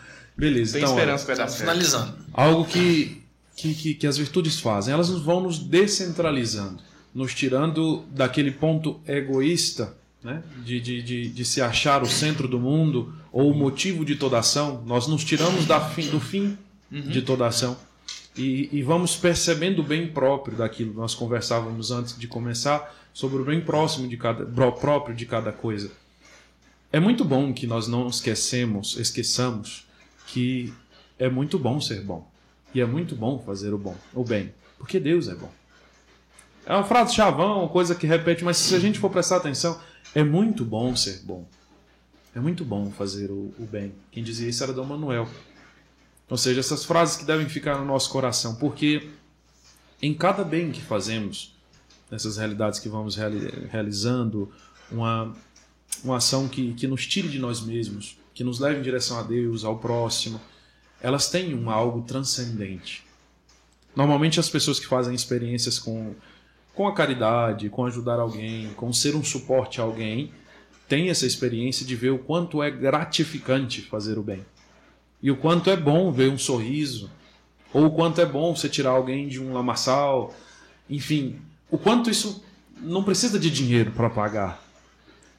E aí, quando a gente coloca essas virtudes, né, as virtudes fé, esperança e caridade e as demais virtudes, elas nos elas transcendem toda essa ação também num nível espiritual, diria, é, é, em relação a Deus. Então, ou seja, não é o bem somente na, na, na pessoa que eu faço, não é o bem somente é, de maneira isolada, mas, cara, eu agrado a Deus quando eu faço isso. Eu agrado a Deus. Eu, eu faço Deus. Né, tipo, claro, a gente pensa, Deus, eu não faço Deus ficar feliz porque Deus não causa nada, mas isso é uma questão teologal. Mas vamos pensar aqui, né? Teologia. É, isso, isso, isso é bom para mim, porque eu consigo fazer a vontade de Deus. Essa é mais ou menos o que as virtudes vão causando na alma do homem eles vão, ela vão, eles vão permitir, ela vai permitindo que o homem faça de modo inteligente, ou seja, não inteligente no sentido de sabedoria à toa, não. Digo pensado, uhum. refletido, consciente, aquilo que ele está fazendo. Ou seja, eu sou, eu sei inteligentemente que eu estou fazendo algo que é verdadeiro e eu sei que eu estou querendo algo que é bom. É tudo o que a gente quer, verdade, e bondade dentro das nossas capacidades, né? Lembrando aqui porque falava dos nossos atos, uhum. que tem essas capacidades, por exemplo, e as nossas capacidades querem isso. E quando elas têm a capa nós temos a capacidade de ter um ato que é voltado para o bem, voltado para a verdade, de maneira livre, virtuosa, isso não tem preço. Né? E causa toda uma mudança no nosso coração. Nos predispõe para algo muito maior. Nos, nos, nos eleva de uma maneira muito mais é, é, grande do que simplesmente a gente conseguiria é, é, sem esse esforço, sem a conquista dessas virtudes. Uhum. Né? E, que por isso que são tão necessárias. São, é, é tão necessário nós buscarmos conhecer, buscarmos estudar, trazer isso para a nossa vida e pensar, olha, nós nunca vamos poder parar de, de, de lutar para conseguir. Mesmo depois que conquistarmos, lutar para aperfeiçoar, aperfeiçoar aquilo, né? É, pensemos, por exemplo, nos, nos craques de futebol aí. Não sei se são exemplares. Ainda bem que ele né? apontou né? pra mim, você viu, né? Cara, eu nem olhei. Mas... Ah, já sou, pra que eu vou Eu desviei o olhar, que você é um cara orgulhoso. ele olhou pra mim e apontou pra eu mim. Eu não vou nem olhar pra ele. Não é dele que eu tô falando, mas pode ser, né? Digo assim, aqueles que treinam pra fazer, né, pra, pra, pra jogar e tudo mais, eles aprendem um passo, aprendem de alguma forma ali um drible e tal. Eles vão aperfeiçoando aquilo. Então, uma forma mais mais aprimorada, né? Foi bom demais, mas vamos fazer agora para não ter erro. É esse, essa conquista da virtude que nunca se, nunca, nunca se cessa. Enquanto estivermos aqui, vamos trabalhando para não perdê-la, né? Padre Gilberto, acho que era isso mesmo que ele nos dizia. Fala assim, olha, a virtude é conquistada quando ela não pesa mais para você tê-la. Né? Virtude é conquistada. então, é isso. Não pode ter. Não pode ter. quando, quando se torna algo fácil de se fazer, não no sentido fácil, lascivo de fazer, é, é, mas algo que não te custa tanto, você está conquistando aquela virtude. É, algo que eu queria partilhar para vocês, só, não sei se já digo para encerrar, mas. Vai encerrar? Vai encerrar, então pronto. Eu perguntei para quanto tempo que tinha, não falou? Mas. O tempo sem encerrar agora. Quatro, quatro conselhos. conselhos. Esses, quem dá, quem dá não sou eu, padre é, Luiz Henrique. Tem um vídeo dele sobre virtudes muito bacana, né, e assistam lá que tem um conteúdo bacana também.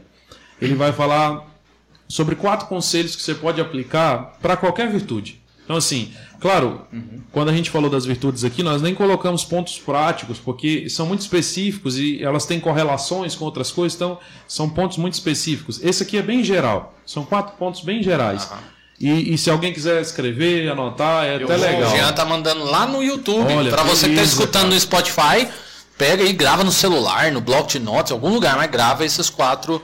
É... São quatro conselhos. Quatro conselhos. Quatro realidades que, se você fizer, vai ter um avanço e tanto na sua vida. E isso aplica-se para qualquer virtude. Você vai perceber que isso é possível para todas as, as virtudes. Primeira coisa, faça sempre o bem. Opte pelo bem. Deseje o bem. Aquilo que nós falávamos aqui, agora lembrando que o Dom Manuel dizia: é muito bom ser bom, é muito bom fazer o bem. Tinha outra frase que ele dizia, falava assim: ninguém sabe o bem que faz quando faz o bem e nem o mal que faz quando deixa de fazer um bem. Então, buscarmos essa, essa realidade, sempre querer o bem. Olha, e quando eu digo bem aqui, é qualquer coisinha mesmo. Por exemplo, você foi lá na, na cozinha, bebeu um copo de água, cara, você pode deixar lá em cima né, e sair, mas não é bom fazer isso. Então, vou fazer o quê? Eu vou, eu vou lavar. Eu vou lavar esse copo. Você vai e lava aquele copo. Você nada levanta... é pequeno se feito com amor. Nada é pequeno se feito com amor, né? Lembrando aí Santa, Santa Terezinha. Terezinha. E é bom ter isso dentro do nosso coração, porque quando nós vamos a, no, nos, nos, não nos apegando, mas nos aproximando desse, desse desejo do bem, vai se tornando algo habitual para nós. Né? Nós vamos deixando de lado as coisas que são ruins e nos aproximando das coisas que são boas. Então o bem vai se tornando habitual para mim. Então, faça sempre o bem. Por menor que seja, faça o bem. E o mal, por maior, por menor que seja, evite também. Então, você levantou cedo e deu preguiça de arrumar a cama. Ignora essa preguiça e arruma a cama. Uhum. Né? Então, começa com esses pequenos atos na sua casa. Olha, por mais bo bobo que seja, faça. Não procure ver se tem alguém vendo. Ou, enfim, faça o bem, porque é bom. Né? É algo que. Uma coisa que, que. Uma frase de Gandalf Hum. Para citar ele aqui. Nossa, ficou interessante. é, que eu acho muito interessante quando está no filme do Hobbit, eles estão no Conselho Branco, se eu não me engano, e no fim da reunião ali fica só ele e a Galadriel. E ela pergunta para ele, por que o pequeno? Por que, que ele escolheu Bilbo, né? Uhum. Ele responde assim, olha, Saruman acredita que apenas um grande poder pode manter o mal sob controle. Mas não é o que descobri. Descobri que são as pequenas coisas as tarefas diárias de pessoas comuns que mantêm o mal afastado. Simples ações de bondade e de amor. Então, assim, se levarmos isso para a vida, faz toda a diferença. No seu trabalho, na, na, sua faculdade, no seu relacionamento com a sua família, com seus amigos, faça sempre o bem. Né? Entre se dar bem e fazer o bem, faça o bem. É. É... O amor é simples. O amor é simples. Né? então, habituar-se a fazer o bem, ser fiel no pouco. Outro ponto que a gente pode trazer né, para colocar como um conselho é agir de modo contrário ao que naturalmente faríamos. Repetir. Agir de modo contrário ao modo que naturalmente nós agiríamos. Oxe, mas como assim, né? Olha, a isso nós podemos dizer, nós, todos nós temos inclinações naturais, né? E realidades né, que são presentes no, uhum. nosso, no, nosso, no nosso ser. Podemos dar o um nome para isso, por exemplo, de temperamentos. Os nossos temperamentos são inclinações naturais. Né? Claro que está uma coisa muito comum hoje em dia falar de temperamento, mas e também não vou entrar nisso. Mas só para dizer assim, cada temperamento tem uma realidade própria, uma inclinação própria. Um é mais explosivo, outro é mais agitado, outro é mais ataráxico, né, no mundo dele, outro é mais reflexivo, enfim, são predisposições naturais. Oxe, Marcelo, mas se não é natural, não poderia acontecer, né, deixar rolar solto? Não seria então uma virtude? Não, não é virtude ainda. Isso é algo natural, presente em você. Virtude é quando você conseguir domar isso aí também. Uhum. Aí alcançar a maturidade dentro do seu próprio temperamento. Um colérico maduro, um sanguíneo maduro, um fleumático maduro e assim por diante. Ou seja, quando você não consegue nem definir mais qual que é o temperamento dele. Ele está tão maduro que você não consegue já rotulá-lo por aquilo. E um desses conselhos é agir de modo contrário. Então, se você é explosivo, por exemplo, se refreia um pouquinho, para um pouquinho. Você vai ver que isso custa no começo. E às vezes nem consegue, né? E às vezes Na não consegue. já, já tá lá. E detalhe, não Sério? desista, acontece viu? sim com os coléricos? já me olharam torto ali, a tenta, tenta dar uma refreada, tenta segurar um pouquinho. Né? Ou se você é o contrário, por exemplo, você é mais calado, diante de uma situação, você, você, o seu, a sua própria inclinação tende-se a colocar você de maneira mais calada, mais ausente. Não se posicionar. Posicione-se, né? não precisa falar assim porque eu quero falar, mas tenta se esforçar um pouquinho para falar mais. É, enfim, fazer algo contrário do que naturalmente eu faria. Lembrando, não é uma disposição pessoal, a disposição pessoal não é uma virtude. Né? Esse, esse não é uma virtude. Ela se torna uma virtude quando você consegue tomá-la com o tempo e ordená-la de maneira que você, olha, eu consigo parar, pensar o que eu estou fazendo. Então, os dois pontos que falamos até agora, faça sempre o bem e agir de modo contrário ao que naturalmente nós faríamos. Terceiro ponto, evitar aquilo no qual deleitamos. Ou seja, aquilo que é muito prazerosinho, fica. Toma cuidado. Porque nós vamos habituando a buscar esses prazeres. Naturalmente, normalmente, os nossos, as nossas inclinações naturais, nossos temperamentos, têm alguns vícios que acompanham eles.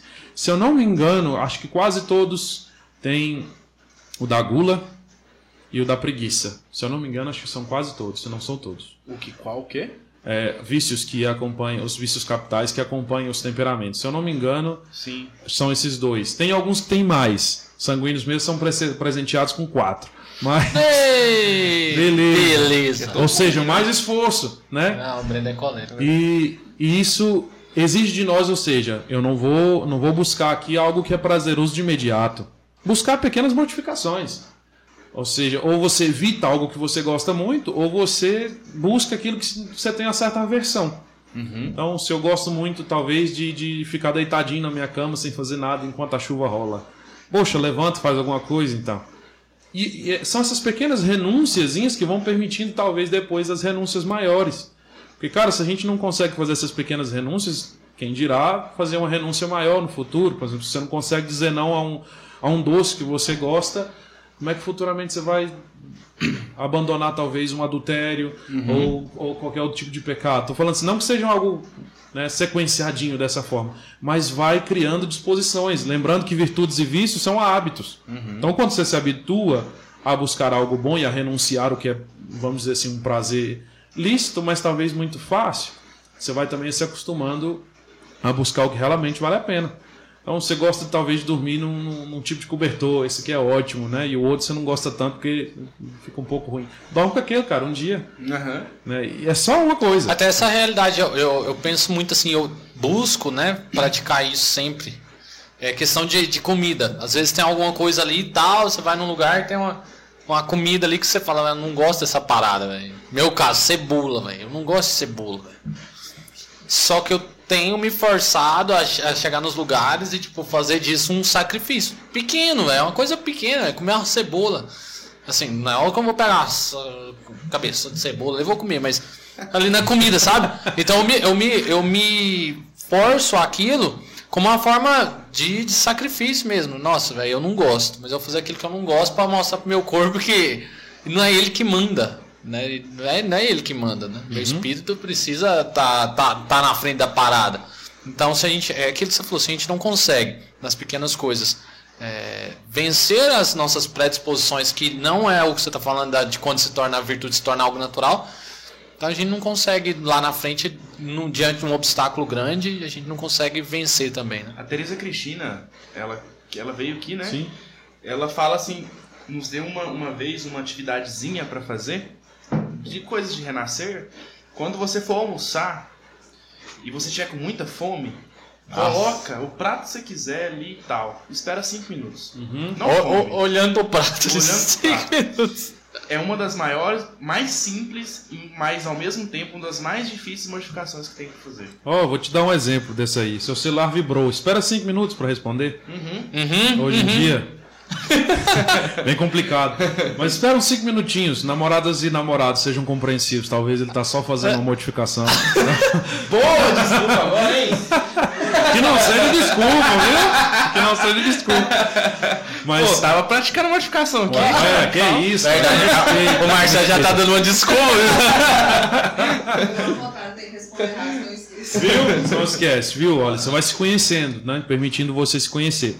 Olha, quanto mais a gente se deleitar nessas, nos nossos afetos, aquilo que a gente quer, mais difícil vai ser para ordená-los. Lembrando que as virtudes estão para realmente ordenar as nossas ações. né? Ou seja, colocar um freio nesse burro, nesse cavalo que está doido, ou seja, domar isso. né? Indomado. O indomável, você A vai mostrar na verdade que ele que a é louca da casa da imaginação, enfim, são tanto que porque tem as mortificações interiores e exteriores, né, que pode ser outro tema de vocês um dia. É, Mas, ou seja, trazer para a minha realidade, olha, eu consigo pensar no que eu estou fazendo, eu consigo decidir se isso é bom ou não, porque senão você vira escravo. Aquilo que o Marcelo lembrava ah, no começo, quando a gente começou a falar da escravidão que os vícios trazem. É justamente isso, você não consegue ponderar de maneira é, inteligente. Eu não consigo pensar para agir, eu ajo por impulso. E aí, não, eu, porque eu sou livre. Na verdade, você está se tornando escravo. Então, Exato. assim, esses prazeres vão nos escravizando aos poucos. Vocês vão nos comendo pela beirada, né? Vão, vão nos conquistando, nos amarrando. E essas amarras vão se tornando cada vez mais difíceis de ser desatadas com o tempo.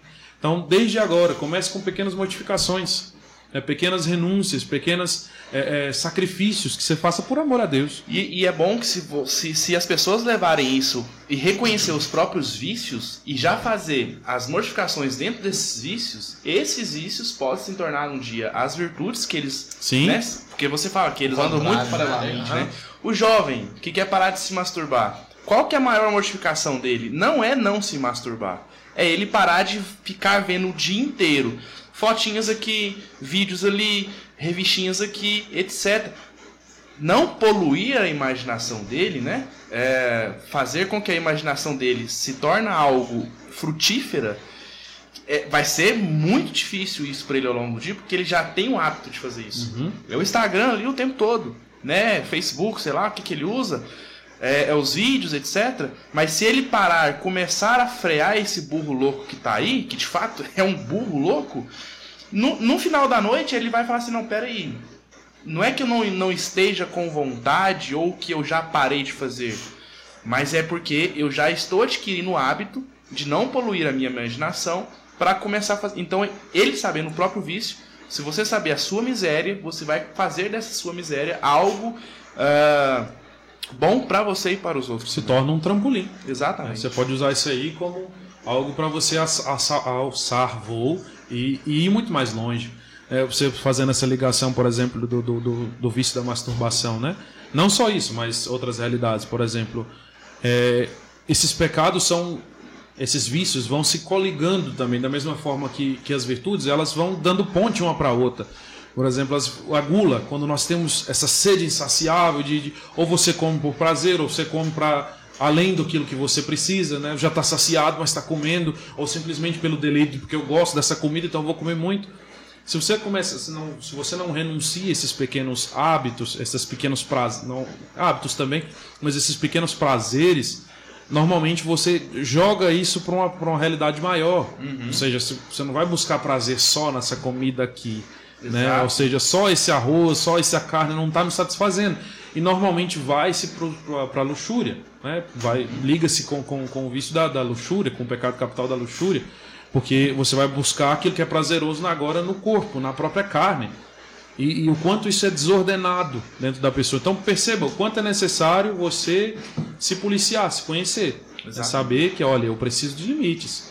né? Não, não são meu, minha- minhas capacidades, só minhas capacidades, só meus afetos que, que me orientam. Tem algo muito maior acontecendo ali. Então que precisa de, de, uma certa, de um certo cuidado. É, passamos para outro ponto e último ponto. Talvez seja um pouquinho mais complicado de entender, mas vai dar certo. Vamos lá. É, como a gente falou aqui, não sei se vocês repararam, espera aí que já, já te digo qual que é. É, as virtudes, aquilo que, que Aristóteles falava, a virtude está no meio. Né? Então, tem a carência e tem o exagero de uma ação. Né? por exemplo, a coragem, ela fica entre o medo e a temeridade. Que é você fazer algo loucamente, simplesmente porque te deu na teia e bora, né? É, eu vamos para toda obra, mas não sabe nem que obra é. O id Então, é superego. Isso. Então pronto, né? Então cuidado muito com isso, né? Porque a virtude sempre vai estar no meio, né? Então entre entre uma carência e um exagero, ela vai estar no meio. Então movemos-nos para o para o polo oposto, mais próximo da virtude. Vou te tentar explicar isso aqui. Por exemplo, a virtude da coragem, ela tende a estar mais próxima da temeridade do que do medo. Entende o que eu estou tentando dizer, né? Então, assim, ela está mais próxima da temeridade do que do erro, do medo. Então, é bom que nós nos movemos para o polo mais próximo da virtude. Ou seja, se você tem medo, você se move mais para a temeridade. Não que você vai ser temeroso, Sim. mas ele precisa de um movimento. Pensemos aqui na, na, na- na primeira lei de Newton. que é a lei da inércia. Um corpo vai permanecer é, é, é, em repouso é, com a sua própria inércia, a não ser que uma força maior, que não seja nula, opere sobre ele. E se ele tiver em movimento linear, ele vai continuar naquele mesmo movimento, a não ser que aquela força seja anulada ou outra força maior opere sobre ele também, para mudar.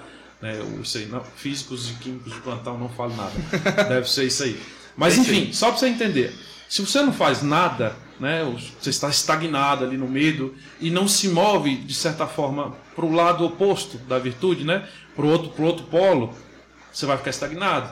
Então, se você está no medo, você precisa dar uma, uma jogada para a temeridade, porque você não vai chegar lá, você vai parar é. na virtude, aí encontrar esse equilíbrio, né? Uhum. Que, que a própria virtude da temperança vai, vai te orientar também, que as virtudes se orientam. Lembramos que as cardeais são as virtudes da dobradiça, né? Que é isso que significa card, card, as virtudes cardeais. Elas, de certa forma, articulam as outras.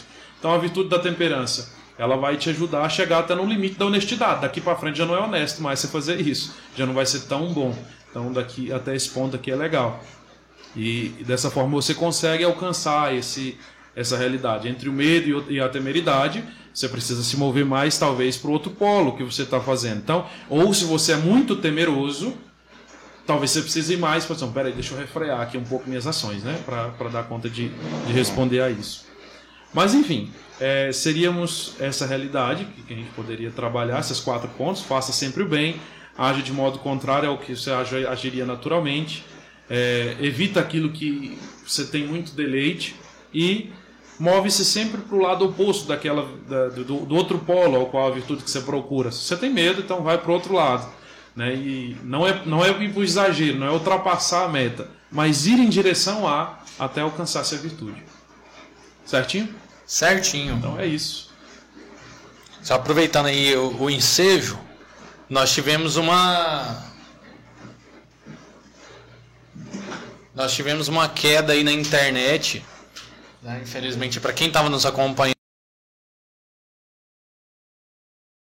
aí da, da internet. Então nós pedimos desculpa aí para vocês, mas vai estar na íntegra no Spotify esse episódio. Então se você perdeu aí alguma parte que você estava muito interessado, então vai para o Spotify. É, 9 horas já está no Spotify, um pouco antes disso também. Então participe conosco, participe lá com a gente, acompanhe o nosso nossa playlist de episódios. Se inscreva no nosso canal no YouTube também, né? Você que está no Spotify, se inscreva no nosso canal. Nós estamos faltando quantos aí, Jean? 60. Menos de 60, que durante o. 50 aí, ó. 56 inscritos. Olha só, tá, aumentou muito. Para podermos é, chegarmos em mil. 53. 53. Então se inscreva no nosso canal do YouTube, a gente chegar a mil inscritos. É, também segue a gente no Instagram. É, eu agradeço muito você que está participando aí. Que, e, gente, se você escutar com atenção, né, Jean? Nossa. Esse episódio aqui, se você prestar bastante atenção, se você tiver um caderninho pra você ir anotando, velho. Exatamente. Caraca, velho. E essa é a proposta, né? Nossa, vai Essa é a proposta pra esse ano. e a gente vai iniciar agora com essas virtudes. Nossa, eu, esse episódio de hoje, se a pessoa pega um caderninho e anotar ali tudo e, e coloca, não só se tornar um obeso intelectual, tudo isso aí, gente do céu, nós vamos muito você que ficou até o final aqui, né? Gian já se despeça aí também. Muito obrigado. É, eu, eu, vou ter que falar, eu vou ter que falar com, eu vou ter que falar com o Severino aqui é, no ao vivo. Esquece a câmera aí. movimenta aquilo ali. Não, não, sim não. Isso. Aí agora vai, vai isso. Olha, nós estamos com nós estamos aqui com, com, com a estagiária. Mas é isso aí, Marcelo. Né? Então, o nome do podcast Inconformados, eu quero te agradecer assim, muito, irmão. Muito mesmo, né? Acho que eu e o Jean não precisamos aqui ficar falando de quando nós gostamos, quanto amamos você, porque você já sabe disso tudo, a gente já falou muitas vezes, e as nossas atitudes, a nossa amizade já fala muito disso, né? Então, assim, muito obrigado, meu irmão, por estar aqui com a gente nessa noite, velho. Foi sensacional, foi muito. É graça de Deus, né? Ter essa oportunidade de estar com você aqui, de ter, de receber você no nosso podcast, irmão. Então, é, só agradeço mesmo. Eu, eu, eu vou falar porque eu Marcelo Braz. E Jean, Carlos, que nós agradecemos muito você, viu, meu irmão?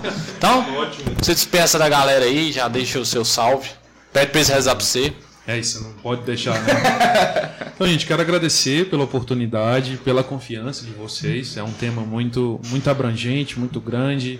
é, e que a gente tem que, que, que conhecer sempre mais. Né? E foi um, foi um desafio para mim, tive que parar um pouquinho ali para relembrar algumas coisas, para conhecer outras, e, e, o quanto a gente se alegra né, por saber que a igreja é tão rica. Né? E, gente, não, nunca, nunca se cansem de, de procurar conhecer, de estar mais próximo de Deus. Né? E poder responder, temos aqui tanta coisa, catecismo, esse livro que os meninos estão apresentando aqui, tenta adquirir e tenta ler, é muito muito acessível, é muito tranquilo, né? Às vezes a gente pensa, ah, mas vai ser tão complicado. Não, não vai. É um livro muito muito tranquilo de ler, que tem exemplos práticos mesmo, o que fazer, o que não fazer, é, algumas histórias, alguns exemplos que ele coloca, além do, do fato de que acho que a quadrante também tem, tem muitos outros livros que são próprios de cada virtude. Uhum. Por exemplo, o livro da prudência. São os livrinhos bem pequenininhos, mas bem específicos, bem claros, que, que trazem aquele tema, que trazem aquela realidade e que vai te ajudar a ir mais longe. É, lembramos que para Deus a gente sempre tem que dar o nosso melhor. E o nosso melhor a gente vai conquistando com o tempo. E lembre-se, é graça. Algo que eu queria deixar também, não, não deixar de dizer. É, não, não, não, não se fixem, talvez, só em si mesmo. É, às vezes a gente fala isso aqui, ah, mas eu não consigo. Realmente, que bom que você descobriu isso. É, sozinho a gente não vai, mas Cristo não nos deixou só, Deus não nos deixa só, nós estamos sozinhos. Né? Toda queda é uma oportunidade para olhar para baixo e ver onde a gente está pisando. E, e, se caímos também é uma oportunidade de olhar para cima e perceber que não somos dali, do chão, então dá para levantar né? e seguir adiante. É isso. É, temos, temos como dar, dar novos passos. Deus nos levantou. A nossa humanidade estava perdida e Ele assumiu ela. Então, assim, colabore. Colabore com a graça, colabore com, a, com as virtudes. Tente adquirir essas virtudes. E não tem recompensa maior que o céu. Né? Não é nada Exatamente. humano, não é nada para nós. Né? E com certeza aqui vocês vão ter nesses livros que a gente falou muito mais coisa do que a gente falou. As correções que precisarem acontecer também acontecem nesses livros, é só ler. e vai dar tudo certo. Agradeço a todos pela, pela paciência, por nos escutarem e rezem por mim, por, pela minha vocação, pela minha caminhada, para que eu consiga fazer a vontade de Deus, seja qual ela for. E também por todos os nossos seminaristas, por todos aqueles que buscam e trilham esse caminho, essa caminhada de fé na vontade de Deus. Né? E rezem pelo, para, para termos santas vocações. Né? E Deus é fiel naquilo que a gente pede. Também para as outras vocações. Isso. Rezem. né? Precisamos de santas famílias, precisamos de santos religiosos, Glória santos missionários. Enfim, sempre rezemos. Às vezes a gente lembra uma coisa, é, aquela promessa né, de, de, de, de, de Nosso Senhor ao povo dele, ao povo de Israel. Eu vos darei pastores segundo o meu coração. Mas esquecendo da primeira parte que é sigo-vos converter-vos, uhum. né? Vos darei pastores segundo o meu coração. Então, nos convertamos, peçamos muito obrigado mais uma vez. Sou muito grato a Deus pela amizade de vocês e que continuamos assim firmes até o céu, se Deus quiser. Amém. Amém então, assim a gente vai chegando ao fim, né? Rezem pelos, por todas as intenções que o Marcelo falou. Reze também pelo podcast Inconformados, por né? Favor, pela, pela, nossa perseverança. É, um é uma missão. Gente, é isso aí. A gente tá ganhando dinheiro com nada, viu? Nós estamos aqui é, a gente tem certeza, a gente tá colocando pra um servir. tijolinho no céu, né, irmão? Pra servir e amar. Pra servir e amar e conhecer a Deus. É isso aí. Conhecer, servir e amar. Conhecer, amar e servir. Vai na ordem que você quiser. Mas é isso aí. E muito obrigado. Você quer falar alguma coisa? Nós estávamos falando semana passada, né? Que nós possamos enxergar com os olhos do coração porque o essencial é invisível aos olhos. Sim.